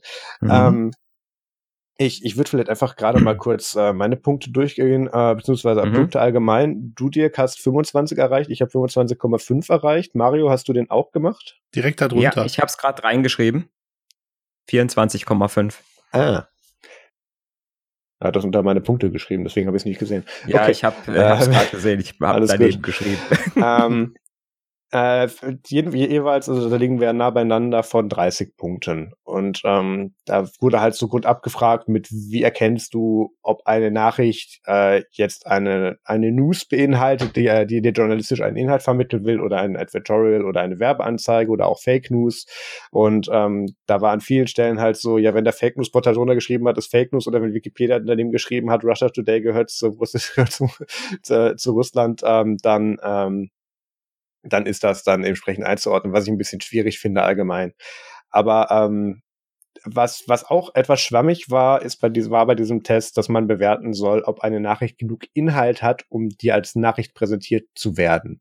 Und da wurde dann eine Überschrift und ein kurzer Absatz, im Prinzip eine mhm. Zusammenfassung gezeigt ja. oder ein, das, oder so ein Teaser. Und dann hätte der hab ich, habe ich auch einige Punkte gelassen. und ähm, das Witzige ist, ich krieg's nicht mehr ganz zusammen, da ging es irgendwie, ich glaube, es ging es darum, dass Bio-Lebensmittel jetzt in der Zeiten der Pandemie irgendwie beliebter waren, irgendwie sowas in der Art. Genau, ist auch egal, Boom, was, ja Boom genau. in der Pandemie, ja. Boom in der Pandemie. Und da, da waren dann so Sachen mit, ähm, ist das jetzt eine richtige News, weil da fehlt da eventuell der Zeitraum oder um welches Land es geht oder äh, was haben sie noch gemacht, der Grund. Und das sind alles so Sachen, die man eigentlich, wenn man genau. beide Sätze gelesen hat, eigentlich nachvollziehen kann, weil da stand in der Pandemie drin, da stand Boom drin, mhm. Land, okay, kann man, kann man jetzt, aber mhm. das, das Wichtige ist, alle diese Punkte, die da standen, ähm, bewerten für mich nicht, ob das eine, eine inhaltlich wertvolle Nachricht ist, nicht, nicht an dieser Stelle. Mhm. Ähm, wenn das der ganze Artikel gewesen wäre, ja, dann würde ich sagen, vielen Dank. Das, das hätte auch in Tweet gepasst. Aber mhm. ähm, das, das, das fand ich ein bisschen schwierig, dass sie da, sich da ja. solche Beispiele geholt haben und das dann das als stimmt. Medienkompetenz bewerten. Ja. Fand ich schade. Ähm, dann gab es noch, äh, man sollte bewerten, ob eine Quelle neutral ist oder nicht. Und dann gab es da halt die verschiedensten Sachen, wo du dann irgendwelche Meinungen oder Kolumnen vorgesetzt bekommen hast. Die hast du dann natürlich dementsprechend als Meinung klassifiziert. Ähm, das, das sollte auch soweit nicht so schwer sein. Dann gab es aber auch welche, ähm, die auf, ich glaube, das war NTV, was gezeigt wurde in dem Beispiel, die eine der Lösung nach eine Nachricht, eine journalistische Nachricht, eine neutrale Nachricht vermittelt haben. Das war aber sehr ausgeschmückt formuliert und auch, mhm. wie ich fand, schon fast wertend formuliert. Mhm. Und mhm. Ähm, da habe ich dann Meinung reingemacht, mhm. weil ich, ich da offensichtlich hier ein vorkoloriertes Bild kriege. Ähm, ja, war dann auch falsch. Ich fand auch spannend, dass das du auch reingeschrieben ist, weil dass sie bei einem Faktencheck mit der Wikipedia gemacht haben. Und man muss ja wissen, dass die Wikipedia jetzt nicht unbedingt ist auch von Menschen gemacht. Und ähm, ich mhm. finde es ich find's einfach schwierig, ähm, mit einem kurzen Ausschnitt zu argumentieren und dann zu sagen, ob die ganze Nachricht falsch ist. Das ist relativ schwer. Man mhm. kann sich nur auf die offensichtlichen Kriterien stürzen. Mhm. Ja. N nicht mal, ob das, ob das falsch ist. Das ist nicht mal das Problem. Da sind, da, da werden einfach ähm, Sachen vorausgesetzt und da, die, die das dann zu einer richtigen machen oder zu keiner richtigen. Und, und das, das deckt sich nicht so mit dem, was ich da, was ich da gesehen habe. Mhm. Ähm, aber zu, zum, um zu deinem Wikipedia-Beispiel zurückzukommen, das ist tatsächlich das, das würde ich noch am meisten verzeihen. Wir wissen, wie einfach Wikipedia-Sachen sowohl einzubinden als auch zu schreiben, als auch zu manipulieren mhm. sind. Mhm. In der Praxis soll aber genau das die Lösung darstellen. Und genau, das da meinte ich, ja. auch aktiv mhm. dran. Mhm. Von daher, ja. hm, okay. Ähm, was, was ich äh, witzig fand, ist, dass, dass man einmal wegen Russia Today drauf kommen sollte und dann da unten, weil es Wikipedia sagt, aber es wäre beides richtig gewesen. Oder sie wollten sogar beides haben. Sie wollten beides haben, ja. Ich habe nämlich Wikipedia mich auch falsch. angeklickt. Ich habe genau. auch, genau, da habe ich auch nur eins angeklickt, ja. Gut. Ähm, was haben wir denn noch da? Mhm. Ähm, oh ja, dann ähm, die Situation, die dir der Test vorgibt, ist, äh, du kriegst auf WhatsApp oder einem anderen austauschbaren Messenger eine Nachricht weitergeleitet, oh ja. die irgendeine eine sensationelle Botschaft enthält und sagt, hier ganz wichtig, guck mal, verbreite. Und ähm, dann die, die, die Ausgangssituation ist von diesem Test, der sagte, dass diese Nachricht gekriegt, würdest du sie ungelesen weiterleiten. ich mir denke, hm, so einfach? Nein, würde ich nicht tun. Hm. Ähm, dass das, also wir, wir hatten das alle schon mal, dass wir irgendwo nach, nach dem, nach dem Kurzabsatz der Überschrift eine Nachricht bewertet haben und die an jemand anderen weitergeleitet haben, ja. Mhm. Aber da war dann irgendein reißerisches, reißerisches Video, ich glaube, es ging um Gewalt gegen Demonstranten oder so. Also schon, ja, schon so ja, Sachen, ja. wo man mhm. nochmal drüber schauen würde. Ja. Ähm, und klar, dass man die nicht ungelesen oder ungesehen weiterleiten sollte, dass, dass, dass man das nicht tun sollte, hat das keinen von uns überrascht. Mhm. Der Punkt ist tatsächlich, äh, in den nächsten Fragen, die dann kamen, wo dir präsentiert wurde, das ist eine Fake News und du hast die schon weitergeleitet. Was würdest du tun? Da mhm. wurde, da wurde dann auch gesagt als richtig, du würdest allen Leuten, denen du das geschickt hast, mitteilen, dass das eine Fake News ist. Da würde ich noch mitgehen. Mhm. mhm. Das nächste, was der gesagt hat, was du tun sollst, ist, du sollst, wenn das eine öffentlich kommentierbare Plattform ist, da hinschreiben und anderen Leuten sagen, das ist Fake News das, das Letzte, was ich, was ich mache, wenn ich mich versehentlich genau. auf solche Seiten verirre, ist da meinen nein, Namen zu lassen. und dann Shitstorm zu kriegen, äh, ja genau. Ja, ja. Mhm. Mhm. ja, auch die, auch die Frage, ob ich, ob ich dem Absender schreibe, mhm. ne, äh, also wenn ich, von dem ich die gekriegt habe, dass es eine Fake News ist, da habe ich auch geschrieben, nö. ist, ne, weil entweder ist er davon überzeugt, äh, äh, dann lasse ich mich auf irgendeine Diskussion ein oder ähm, oder er ist beleidigt, ne, weil ich ihm irgendwie sage, nee. Ne? Also ich also, habe also gar kein WhatsApp, da wird es alleine schon dran scheitern, aber ja, äh. ja, ja. Also spätestens seit, seit Richard Gutjahr möchte ich mich mit dem ganzen verstrahlten Teil des Internets nur noch eingeschränkt beschäftigen. Ja, ja definitiv. Ähm, schon gar nicht aktiv, wo die dann eventuell antworten können. Ähm, weil mhm. das, das ging dann auch, äh, was war das, äh, auf der Webseite mitteilen. Dann der nächste Punkt, den, den man wiederum diskutieren kann, war, äh, du sollst das dann im Internet melden. Ähm, das, das war auch genauso formuliert. Es, es gibt mhm. Nachrichtenportale oder auch Social Media, wo du, wo du, wo du Posts melden kannst. Wenn du in Deutschland ja. operiert oder in Europa operierst, musst du diese Möglichkeiten haben, siehe Netz.de. Mhm. Ähm, mhm. das, das ist okay, das kann man dann noch machen. Ähm, aber irgendwie eine globale Internetmeldestelle, also sowas haben wir nicht. Also wir haben sowas, was das anstrebt, aber das funktioniert ja nicht. Ähm, und, und äh, ich, ich sehe jetzt auch nicht in der Grundkompetenz eines Medienkonsumierenden sowas dann zu tun. Das, da, das sind dann wir Nerds eher dann gefragt, aber mhm. ich, das sehe ich noch nicht als etabliert. Wäre aber richtige Antwort gewesen. Ja, aber sorry, wenn ich so ein, so ein, so ein, so ein Video bekomme, lösche ich das sofort. Ich gucke das noch nicht mal an. Ja, also das ist meine mhm. allererste, meine allererste Reaktion darauf. Ähm, äh, und da weiß ich noch nicht mal, ob das gut oder schlecht ist, aber ich lösche das dann einfach, weil ich die ähm, unverlangt zugesandten Videos meistens schlecht sind. Also ist mhm. mal losgelöst von aller anderen Medienkompetenz. Ähm, die meisten Gags kenne ich schon und, und die, die, die 30 und 90 Prozent der Videos sind eh, die ich bekomme, oder 95 Prozent mhm. sind eh Quatsch. Ja. Und die restlichen 5 Prozent, die muss ich dann auch nicht sehen. Also ja. da bin ich da auch ein bisschen zu radikal, ich weiß es nicht. Mhm. Mhm, ja du halt, du, ja, du bist da halt geprägt von, von der Art, wie du Medien konsumierst. Das, das ist mhm. ja auch in Ordnung an der Stelle. Aber ich finde, es ist schwierig, dass ähm, eben dieser Test dir dann, der, der sollte ja dann auch beibringen, und das, die, die geben dir übrigens danach auch zu deinem, äh, zu deinem Score dann auch nochmal aus, ausführlich dokumentiert, wie du ähm, da reagieren sollst und äh, bringen dann noch Zusatztexte. Wenn du das mhm. als PDF unterlädst, kriegst du da, ich habe den Test mehrmals gemacht mit unterschiedlichen Antworten, kriegst du da sogar dynamisch zusammengestellt, was du wo vielleicht nochmal mhm. medienkompetenzmäßig auffrischen könntest. Also das ist mhm. technisch super gemacht. Das finde ich ähm, auch. Das finde ich das, auch. Das, das fand ich absolut toll. Ähm, äh, das Problem ist, dass dann hier eben dieser, diese Art Umgang mit Fake News beziehungsweise sich dann auch in unsichere Bereiche des Internets zu begeben, wie der da vorgelebt wird, finde ich. Und ähm, mhm. das ist bestimmt aus dieser einseitigen Sicht, dass das eben von und mit und für Medienportale gemacht wurde, kommt da bestimmt noch mit her. Ähm, ich glaube nur nicht, dass das die Lösung ist. Ähm, vor allem, da wir uns ja darauf verständigt haben, dass der Konsument eh nichts äh, medientechnisch kann und dass die Plattformen selber können müssen. Das ist ja der Rechtsstaat, mhm. auf dem wir gerade versuchen zu operieren, ähm, der wohlgemerkt genauso wenig damit funktioniert. Mhm. mhm. Ja.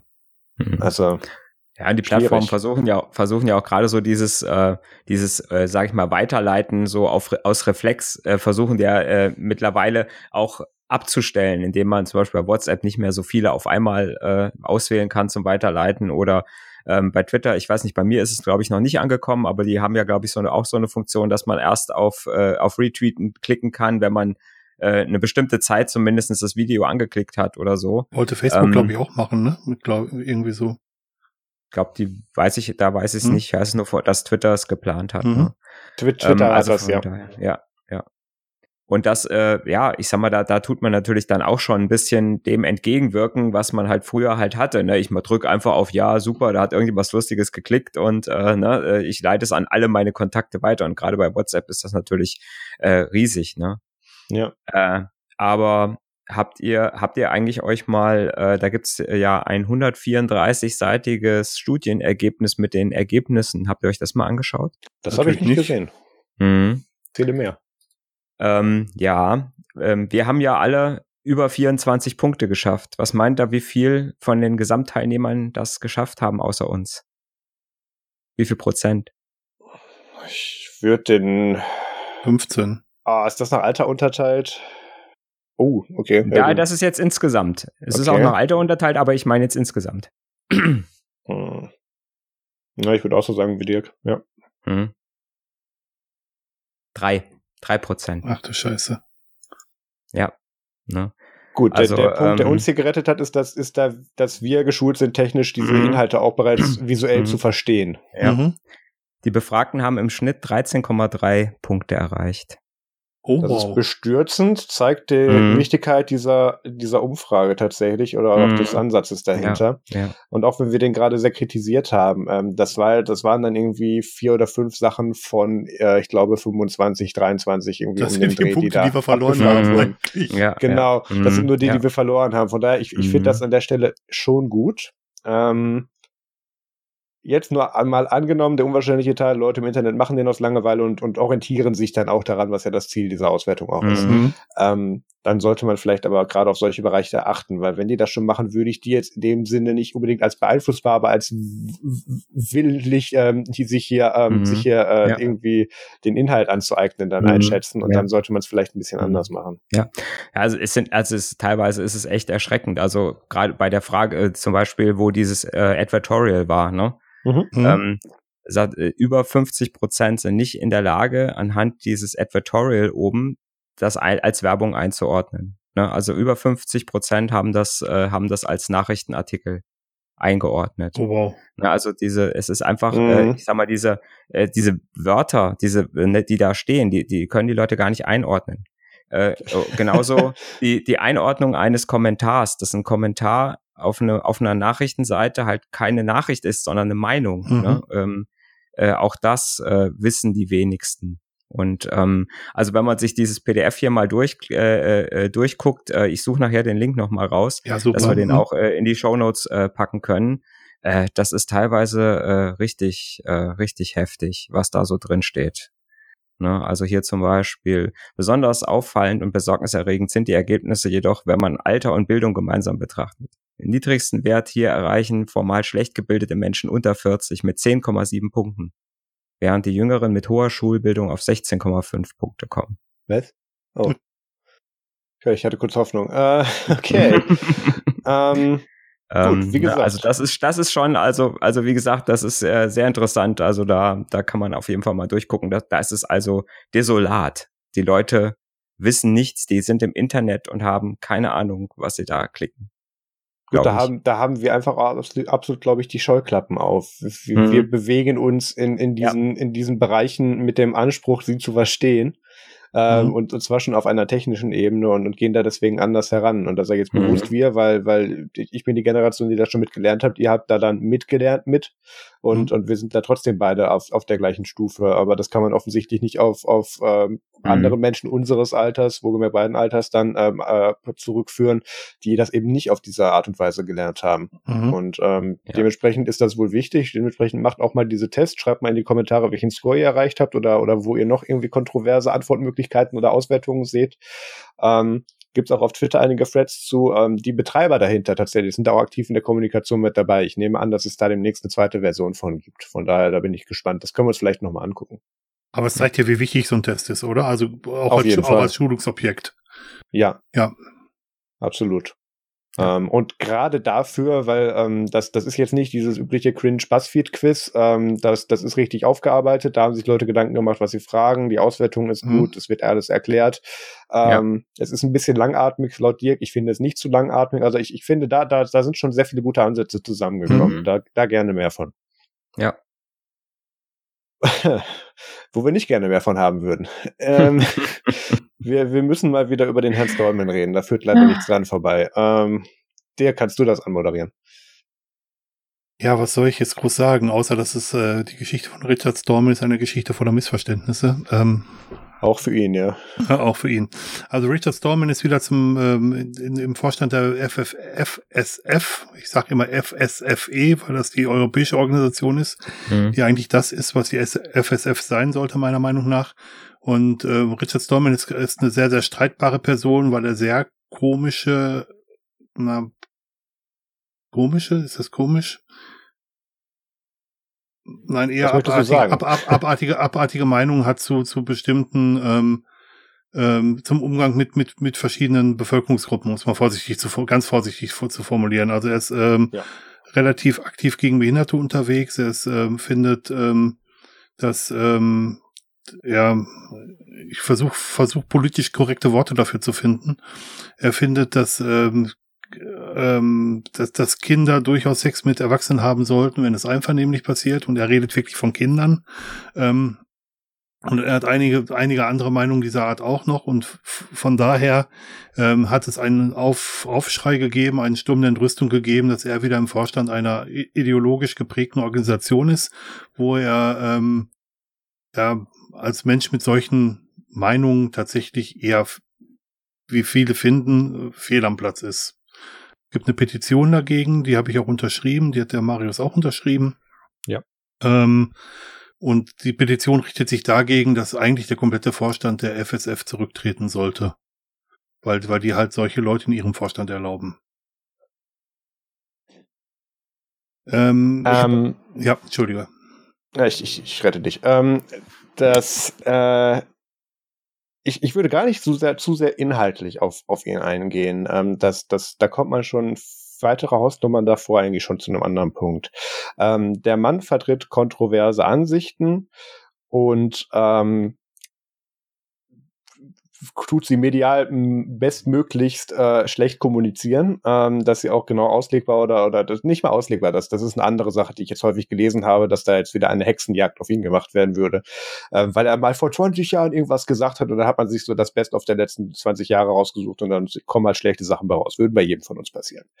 Ähm, Ganz so einfach ist es leider nicht, ähm, weil wenn er sich an diesen Meinungen oder was geändert hätte oder sie nicht auch in der Zeit noch öfters wiederholt hätte, hätte er sie von seiner eigenen Webseite runternehmen können, wo sie draufstehen. Also das ist nicht Auslegungssache, das hat der Mann da selber hochgeladen. Mhm. Ähm, Punkt zwei ist, ähm, dass ich das interessant finde, dass der ausgerechnet jetzt wieder bei der FSF aufgeschlagen ist, weil der wurde damals, äh, als er sich zu kontroversen äh, Sachen nochmal ein tieferes Loch graben wollte, ähm, hat er irgendwie zu, zu der Epstein-Thematik äh, damals hat er dann kommentiert. Und ähm, da kamen dann noch ein paar andere Sachen ähm, aus seiner Zeit am MIT hoch und so. Da wurde dann gesagt, ah ja, der ist jetzt ähm, medienwirksam nicht mehr gut zu vertreten bei einer Organisation mit diesen Zielen, da muss der da weg. Und ähm, das wurde dann auch umgesetzt. Er wurde zurückgetreten, ähm, hat sich dann mehrmals noch gemeldet mit, aber ich bin ja immer noch Head of GNU und so weiter. Und ähm, ist dann aber ein bisschen in der Versenkung verschwunden und was, was ich damals recht positiv fand, weil damit die FSF eigentlich so einen Schritt gezeigt hat, wo ich gedacht habe, ah ja, die sind ja doch nicht komplett obsolet. Weil die Jahre davor haben die äh, da einen Mann an vorderster Stelle äh, gehabt haben, äh, gehabt, der unabhängig davon, was er für Aussagen gemacht hat, immer maximal möglichst inkompatibel mit dem Rest der Menschheit äh, war und den gleichzeitig versucht hat, äh, seinen Willen und seine Art, wie man Software benutzen soll und, und leben mhm. soll, versucht hat aufzuzwingen. Ähm, was ich erstmal als Aushängeschild schwierig finde, völlig unabhängig von den Inhalten. Mhm. Ähm, aber so jemanden hast du und deswegen ist es mir eigentlich auch egal, was dieser Mann sagt. Einfach nur mit wie er interagiert und wie er mittlerweile halt für einen Ruf hat ähm, aus PR-rechtlichen, äh, aus PR-Gründen holst du dir so einen Menschen nicht zurück an die Spitze. Außer du machst das, was da, da, da äh, unterstelle ich der FSF eventuell ein bisschen zu viel Kalkül. Ähm, du stellst fest, dass du als Unternehmen und als, als Interessenverband aus der Zeit gefallen bist. Es kehrt sich kaum einer um dich. Es sind Alternativen um dich herum gegründet worden, die auch nicht zwingend mit Erfolg glänzen, aber mehr machen können als du. Und ähm, dann holt man sich eben das Kontroverse zurück, mit dem man das letzte Mal in den Medien war. Und es ist jetzt genau das eingetreten, was da immer eintritt. Es gab die Gegenbewegung, die sofort dann aufgeschlagen hat in Form dieses offenen Briefes, den ich auch ohne zu zögern unterschrieben habe. Ähm, da ist das Who is Who der, der Free- und Open-Source-Software-Szene drauf vertreten und, und tausende andere Menschen. Ähm, und wir beide. Und, und wir beide. und ähm, ähm, und äh, danach gab es natürlich dann aber auch direkt den Gegen-Gegenbrief, wo dann gesagt mhm. wird, ja, nee, aber unser Richard. Ähm, und der hat doch mal vor, vor irgendwie 30 Jahren versehentlich irgendwas mit Emacs gemacht und deswegen ist der jetzt toll. Ähm, der Mann hat seit etlichen Jahren keine Zeile Code mehr beigetragen, aber das, das, das sind jetzt nur praktische Gründe, weswegen man den Mann eigentlich überholen lassen könnte.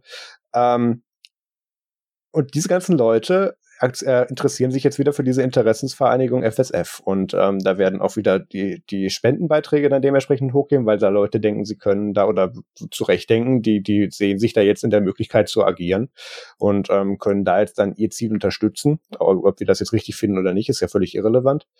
Und ähm, damit schafft man sich nochmal erstmal ein News Cycle und in dem Fall auch wieder die radikalen Unterstützer. Und das Schöne ist, die radikalen Unterstützer sind meistens eine Minderheit im Internet, aber die, der, der größere Teil, der nicht radikal ist, hat einfach keinen Bock, sich mit den anderen Idioten auseinanderzusetzen und hält deswegen die Klappe. Deswegen sind die Radikalen so laut. Ähm, das ist auf etliche andere Bereiche genauso anwendbar. Und die FSF hat sich damit jetzt nochmal einen Gefallen getan, wie ich finde. Ähm, es gab äh, die, die natürlich die Forderung, dass es der gesamte FSF, FSF-Vorstand, Entschuldigung, mit dem Herrn Mehl habe ich ein anderes Hühnchen zu rufen, ähm, äh, zurücktreten soll, äh, ist natürlich illusorisch, aber ähm, da, da gibt es auch jetzt bereits äh, personelle Konsequenzen. Ich glaube, der Herr Sullivan ist, ist äh, heute Morgen zurückgetreten. Ja. Ähm, habe ich äh, auch gelesen. Mhm. Ich weiß noch nicht genau warum. Ähm, das, da will er sich die nächsten Tage noch zu äußern. Auf jeden Fall ähm, ist es ich, ich, das, ich will einfach nur verhindern, dass wir nochmal diese gesamten Kontroversen um Stormen ausgraben, weil die eigentlich für die Thematik nicht relevant sind. Der Mann ist immer noch schwierig, kaum vermittelbar, den möchtest du eigentlich nicht als Aushängeschild für dein Unternehmen haben. Mhm. Was auch immer du damit tust, egal was mhm. er gemacht hat. Mhm. Und das genau wird jetzt wieder getan. Man, man muss dazu sagen, all das, was ich gerade kurz angeführt habe und versucht habe, einigermaßen korrekt rüberzubringen, ähm, das fällt in Amerika unter das Recht für freie Rede tatsächlich. Ja. Äh, das geht sehr viel weiter. In Deutschland wäre er für viele oder für einige der Aussagen tatsächlich verklagt worden. Das, ähm, und ich sage vielleicht nicht Deutschland, sondern in Zentraleuropa. Ähm, in Amerika ist es halt möglich, dass äh, solche Meinungen zu vertreten. Ja, Meinungen, äh, ja, solche Sachen zu vertreten. Mhm so, so geschmacklos die sind, die, die, die, die will ich ihm ja auch gar nicht wegnehmen. Die darf er ja gerne haben vertreten. Ich, ich muss mit denen nicht übereinstimmen, das ist in Ordnung. Da, da gehe ich soweit gerne auch noch, also in Ordnung, dass er die haben darf. Ich, ich stimme denen natürlich nicht zu oder ich spiele, hm. stimme in vielen Fällen ihm nicht zu. Hm. Wie auch bei den anderen Sachen, die er normalerweise in seinem Expertisenfeld sagt. Ähm, aber dann holst du dir so einen Mann nicht zurück an die Spitze, damit er PR-technisch für dich mhm. auftritt. Und das haben die ja mhm. auch maximal verkackt. Das war diese Planet Libre-Konferenz oder so, mhm. ähm, wo der, da, wo dann auch übrigens dann auch noch über Diversität und, und wie man solche Sexual Harassment-Fälle und so weiter aufarbeitet und dann der Talk danach kam Storm und hat gesagt, ich bin zurück. Und ähm, da, äh, da waren auch anscheinend die wahlberechtigten Mitglieder der FSF nicht drüber informiert, mhm. was ich interessant fand. Mhm. Das war eine Entscheidung, die hat der Vorstand getroffen und zwar nicht über eine Wahl. Das ist, das ist nochmal ein super spannendes Thema. Ähm, und da hat er dann auch, also es, ah, das, das war so, ich habe mich so ein bisschen an, an eine Putin-Wiederwahl erinnert gefühlt, als ich dieses Video gesehen habe. Ähm, weil da äh, kamen dann solche Sätze mit, ja, das wird jetzt manchen Leuten nicht gefallen, aber ich habe nicht vor, ein weiteres Mal zu gehen. Äh, ja, Mhm. Also das war eigentlich Viel nur eine Erfolg. Randnotiz, oder? Also äh, es mhm. ist gar nicht mal so in einem Haupttrack bekannt gegeben worden, sondern eher eine. Nö, das, der, der war kurz da, da war jemand anderes daneben, die Person habe ich gar nicht gekannt. Und dann hieß es ja, äh, es ist jetzt zurück. Und ähm, damit schafft sich die FSF, falls das eben nicht Kalkül war, um sich jetzt den Mediencycle abzuholen, in meinen Augen mal wieder ab. Ähm, weil es, es tut mir sehr leid, aber was hat die FSF in den letzten äh, zehn Jahren Großartiges erreicht, wo man jetzt unbedingt den Herrn Stolmer nochmal für braucht oder auch ohne ihn leider. Ich hatte mir ja viel versprochen, als er dann weg war. Ähm, die FSFE, da bin ich noch ein bisschen milder, die haben intern andere Probleme und wie die mit ihren Mitarbeitern derzeit umgehen, aber das müssen wir ein andermal behandeln. Aber ähm, da, da, das war eigentlich immer so der realistische Teil, der, der nicht versucht hat, dich, dir maximal vor den Kopf zu stoßen mit der Lebensweise, die du, die du leben sollst, die, die dir da mhm. vorschreiben. Und das war ja auch der Grund, warum ich da schon immer das Anti-Verhalten gegen hatte. Mhm. Es ist ja schön, wenn man mir da irgendwelche logischen Gründe zu gibt und sowas, aber mir dann mit Moral kommen oder das ist dann unethical, wenn ich mich auf Twitter einlogge oder so. Ja, ja schön. Mhm. Das, das entspricht leider nicht, das ist leider nicht mehr zeitgemäß an dieser Stelle so. Und ähm, ich, ich, da hat sich ich, eigentlich viel getan ich habe ja auch generell das Problem, ne, wenn ich als, wenn ich als ähm, Organisation mir so, ein, so jemanden in, als, ja, als Vorstand oder äh, in eine hohe Position hole, dann mache ich mich immer ein Stück weit auch gemein mit seinen Ansichten. Ne? Und mhm. ich sage, äh, und ich sag mal, ähm, ich weiß auch, dass diese Menschen natürlich auch eine Philosophie in einer Organisation mitbestimmen. Mhm. Und da muss ich einfach dann auch sagen, wenn ich mich mit so jemand gemein mache, dann muss ich mir auch gefallen lassen, dann gesagt zu bekommen, nee, ähm, das wollen wir oder sowas will eigentlich keiner. Ne? Wobei das Problem ist halt, äh, dass diese, ja, leider haben wir das Problem ja öfter so in dieser nerdigen Szene, ne? dass das äh, leider immer noch so eine Domäne ist, wo halt so ein äh, so ein zotiger Witz oder eine Anzüglichkeit halt immer noch äh, als cool äh, gesehen wird oder so. Hm. Aber das ist, glaube ich, eher so, das, was wir, was du gerade gesagt hast, Mario, ist eher der europäische Ansatz, mit solchen Sachen umzugehen, mhm. auch mit dem Gemeinmachen. Mhm. Ähm, ich glaube, der Benjamin Franklin hat mal gesagt, ich bin nicht ihrer Meinung, aber ich würde mein Leben dafür geben, dass sie sie äußern dürfen. Ähm, mhm. Das ist so der amerikanische Ansatz. Und da ist es völlig egal, dass ja selbst die Holocaust-Lüge, Lüge, die in Deutschland verboten ist, äh, absolut erlaubt als, als freie Meinungsäußerung. Mhm. Ähm, ja. Deswegen braucht ja, aber eine freie, Meinung, eine freie Meinungsäußerung bedeutet halt nicht, dass ich sie mir anhören muss. Das, ich habe auch die ja, Freiheit, dich hinzuhören. Ja das, was auch immer, ne? was, was auch alle, genau, was alle, was viele, ne, ja. äh, was viele ja auch immer äh, missverstehen und sagen, äh, ja, Meinungsfreiheit bedeutet, jeder muss sich das anhören, was Nein. ich für einen Quatsch erzähle. Nein. Nein. Ne? Wenn ich das nicht will, dann höre ich dem nicht zu und wenn ich das nicht will in meiner Organisation, dann habe ich den nicht in meiner Organisation, dann schmeiße ich den raus. Ne? Wenn ich in meiner, wenn ich in meiner Chatgruppe, wo ich Admin habe, wenn da irgendeiner einen Scheiß erzählt, der mir nicht gefällt, lösche ich das. Ja, so ist es. Ne? Es gibt ja einen Grund, weshalb es die FSFE gibt. Äh, und genau solche Streitigkeiten sind der Grund, weshalb es dazu zu einer Splittergruppe geführt hat. Das muss man ganz klar sagen. Mhm. Probleme, Probleme mal komplett außen vor gelassen. Aber äh, das Verständnis von, von Inklusion und jede, jede Veranstaltung, wie auch die, ähm, ich mir fällt gerade der Name nicht ein, die, die, die, die Libre-Veranstaltung da, die haben einen Code of Conduct und das, was, was, äh, was Dolman da sagt, widerspricht einfach auch diesem Code of Conduct. Also im, im Prinzip mhm. widerspricht er mit den Äußerungen, die er sonst tritt, ja. der, dem ähm, Verhaltenskodex, der solchen Veranstaltungen gegeben wird. Und das passt irgendwie nicht zusammen. Also gar nicht. Egal, was er jetzt sagt, aber ähm, er vertritt einen Code of Conduct, nach, muss nach außen einen Code of Conduct vertreten, den er selber nicht einhält.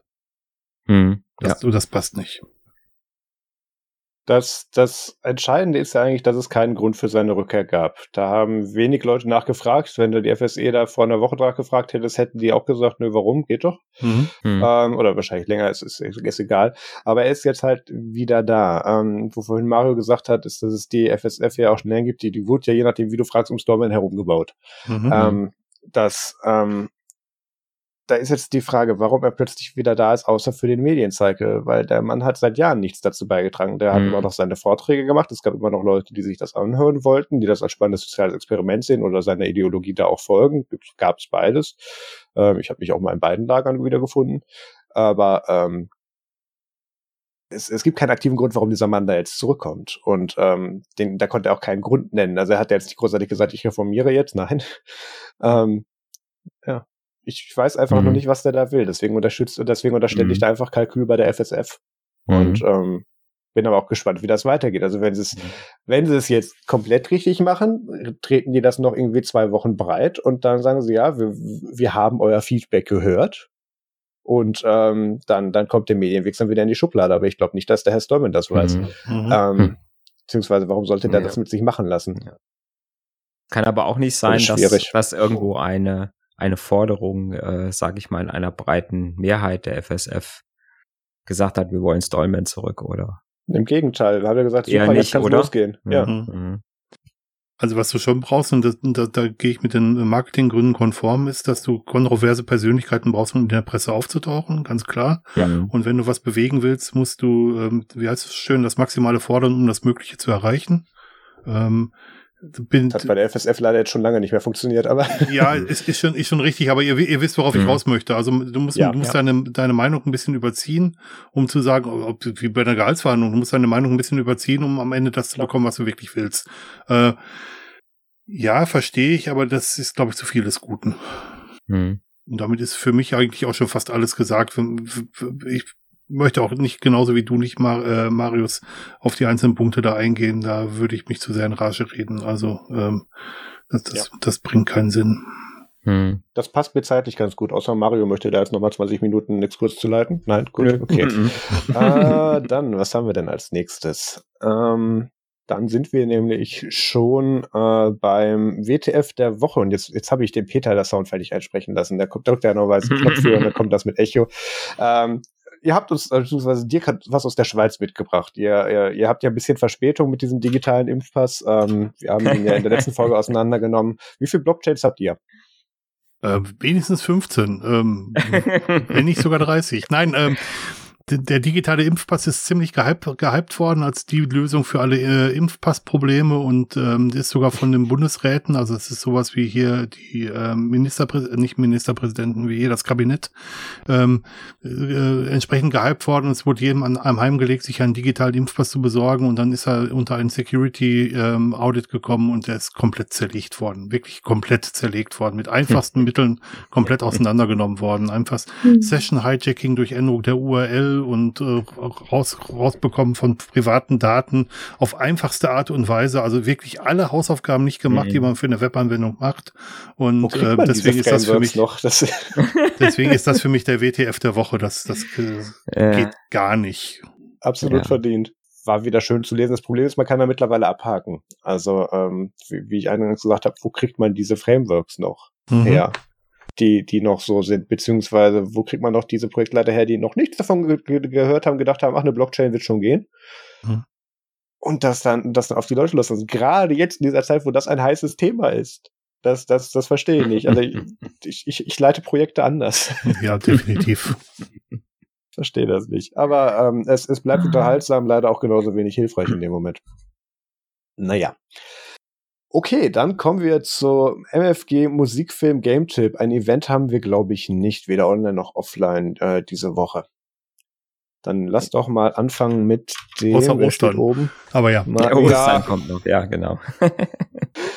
Mario, was hast du denn im MFG? Ja, ich habe äh, mir tatsächlich die vier Stunden äh, meines Lebens oh nee. angetan.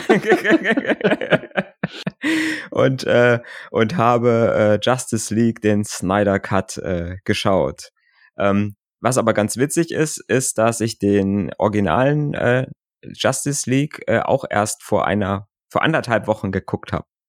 Mhm. Ähm, weil äh, vorher hatte ich, ähm, vorher hatte ich kein, ja, irgendwie keinen Bock, das zu gucken, weil ähm, ich fand den äh, Superman vs. Batman äh, so doof. Ja. und deswegen hatte ich überhaupt keinen Bock. Ich hatte, also mir gefiel eigentlich äh, äh, Wonder Woman gefiel mir gut. Äh, und ähm, auch Aquaman gefiel mir gut, hat mir auch Spaß gemacht, aber der ähm, ähm, dieser Justice League, da habe ich mich irgendwie nie so richtig dran äh, äh, getraut äh, oder nicht so richtig keinen Bock drauf gehabt.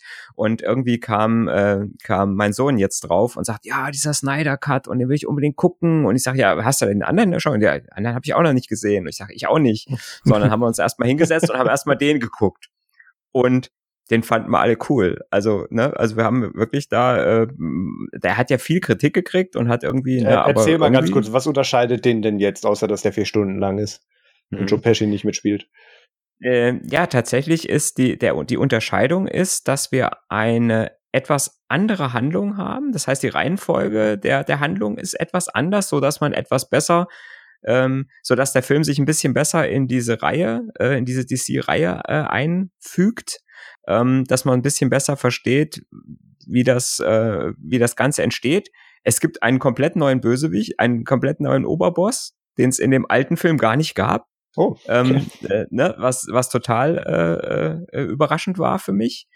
Und ähm, ja, wie gesagt, so ein paar Vorgeschichten werden viel besser erklärt und äh, nimmt sich halt Zeit, äh, die, die Charaktere noch mal ein bisschen besser vorzustellen. Und der Schluss ist noch mal so, dass da, dass er sich da total ausgezogt hat, ähm, wo der äh, der Originalfilm einfach sah mit äh, Friede, Freude, Eierkuchen eigentlich aufhört und alles ist supi und äh, alles ist schön. Stimmt. Ähm, ne, gibt's gibt's da jetzt noch mal einige Hinweise auf andere Filme, neue Filme und ähm, ja also im Prinzip hat man nochmal so 20 Minuten, wo nochmal alles durcheinander geht und ja. Ja, das Aber Wichtigste ist ja, dass der schwarz-weiß und 4 zu 3 ist. Ne? Also nee, nicht schwarz-weiß in Farbe, aber 4 zu 3. Aber schwarz-weiß sollte auch nochmal kommen, glaube ich. Da wollten sie nochmal. Mm, ja, ich auch irgendwo ja. gelesen. Na gut. Ja. Nee, aber wie gesagt, eigentlich machen sie beide Spaß. Ähm, ein bisschen, ein bisschen, ähm, wenn man sie so dicht hintereinander guckt, ist es, glaube ich, so ein bisschen schwierig, weil ähm, der, der zweistündige halt, sage ich mal, einfach ein bisschen unterhaltender ist, ne? weil mhm. der vierstündige ja dann doch, also vier Stunden Film ist schon lang, also muss man schon sagen. Ja, nee, aber kann man beides gucken und äh, ja, sollte man einfach, ums gesehen zu haben und mitreden zu können, glaube ich, einfach mal machen. Mhm. Sehr gut. Ja. Genau, das war der Tipp 1 und 2 und jetzt gibt's noch äh, kurz, äh, kurz und knapp äh, Tipp 3, äh, habe ich auf Netflix gesehen, Black Summer, äh, mal wieder eine Zombie-Serie äh, mit, ähm, wenn, wenn man mal wieder Zombies gucken will und äh, so ein bisschen, äh, ist immer schön, wenn man in der Pandemie Zombie-Filme guckt, finde ich. Gleich in der richtigen Stimmung, ja, ja. ja, ja. Und ähm, ja, äh, was halt schön ist bei, oder was auch gleichzeitig nervig ist, ist, das ist so ein, ähm, die fängt so am Anfang der Pandemie an, wo alle noch unheimlich dämlich sind und nicht wissen, dass man so einem Zombie in den Kopf schießen muss und lauter Ja, dumme Sachen, lauter dumme Sachen tun und man regt sich ständig nur auf, oh man, nein, nicht so. Weiß doch jeder. Ja, eben. Ja, das waren meine Tipps. Super. Dann der Dick. Ähm, Musik habe ich mal rausgesucht, The Who. Wolf Totem, das ist ähm, mongolischer Kehlkopfgesang. Ähm, ich will die ersten eine Stunde, äh, eine Minute 50 überspringen. Ähm, also es ist, ist schön, um die, Geschi die Geschichte mal äh, zu, zu sehen, aber ähm, ich fand es sehr, sehr cool. Also ich, äh, ich habe ich hab mich gut amüsiert, ich habe da echt Ja. Spaß dran. Das kann man, äh, auch wenn man nichts versteht, gut mal nebenbei hören. Ähm, Ja. Ich fand ich fand's ganz lustig eigentlich. Ja. Okay. Ist, ist, ist gut, dass ich es gelesen habe, weil sonst hätte ich mit The Who was anderes äh, assoziiert. Ja, es Ich ist war auch kurz bei dem zweiten Teil dieses Satzes überrascht, ja. Ich habe London Calling als anders in Erinnerung. Das ist Also The Who wird wie, wie TÜV geschrieben, also Hauptuntersuchung. ja.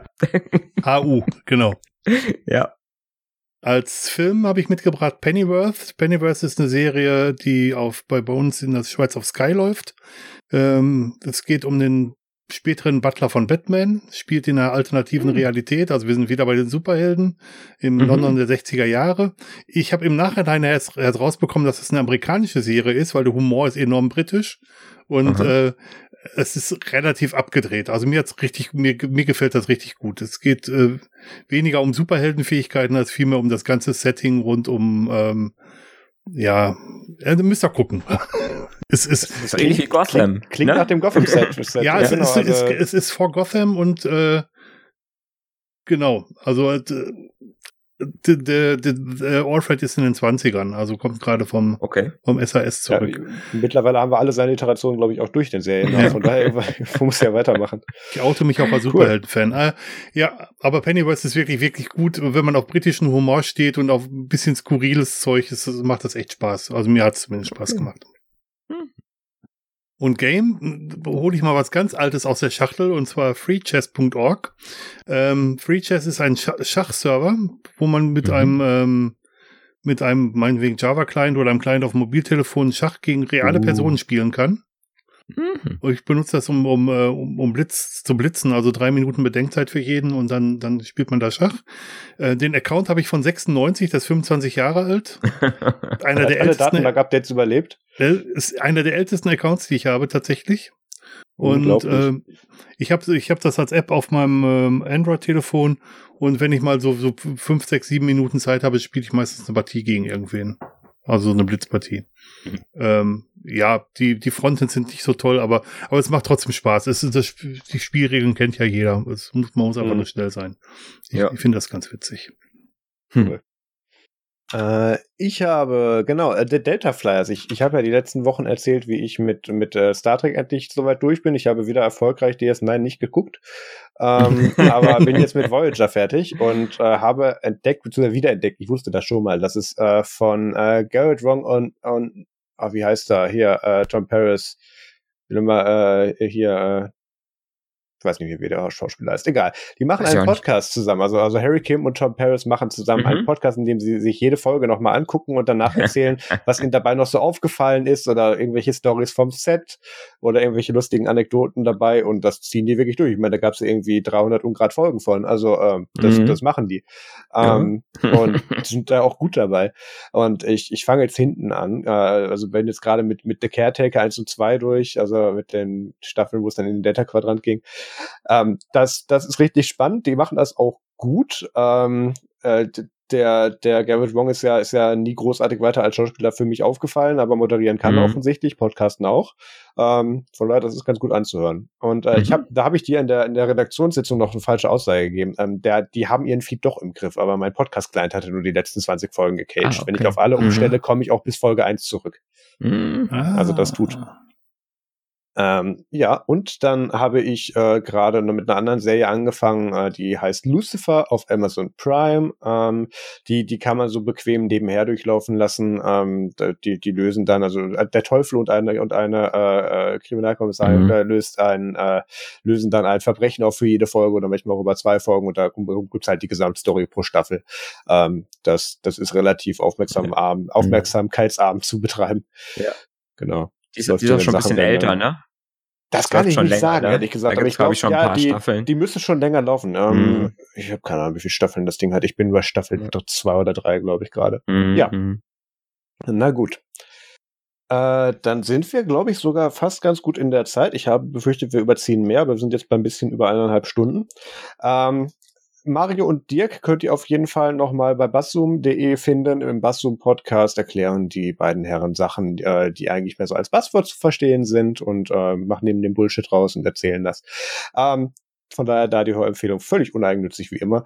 Und ähm, Mario Dirk, ich, ich freue mich sehr, dass ihr dabei wart. Äh, vielen Dank, dass ihr da eingesprungen seid für den Peter. Sehr gerne. gerne. cool. Dann mache ich jetzt hier mal Musik an und wir machen noch ein bisschen Aftershow. Genau. Bleibt gesund, vielen Dank fürs Zuhören und bis zum nächsten Mal. Tschüss. Tschüss. Ciao.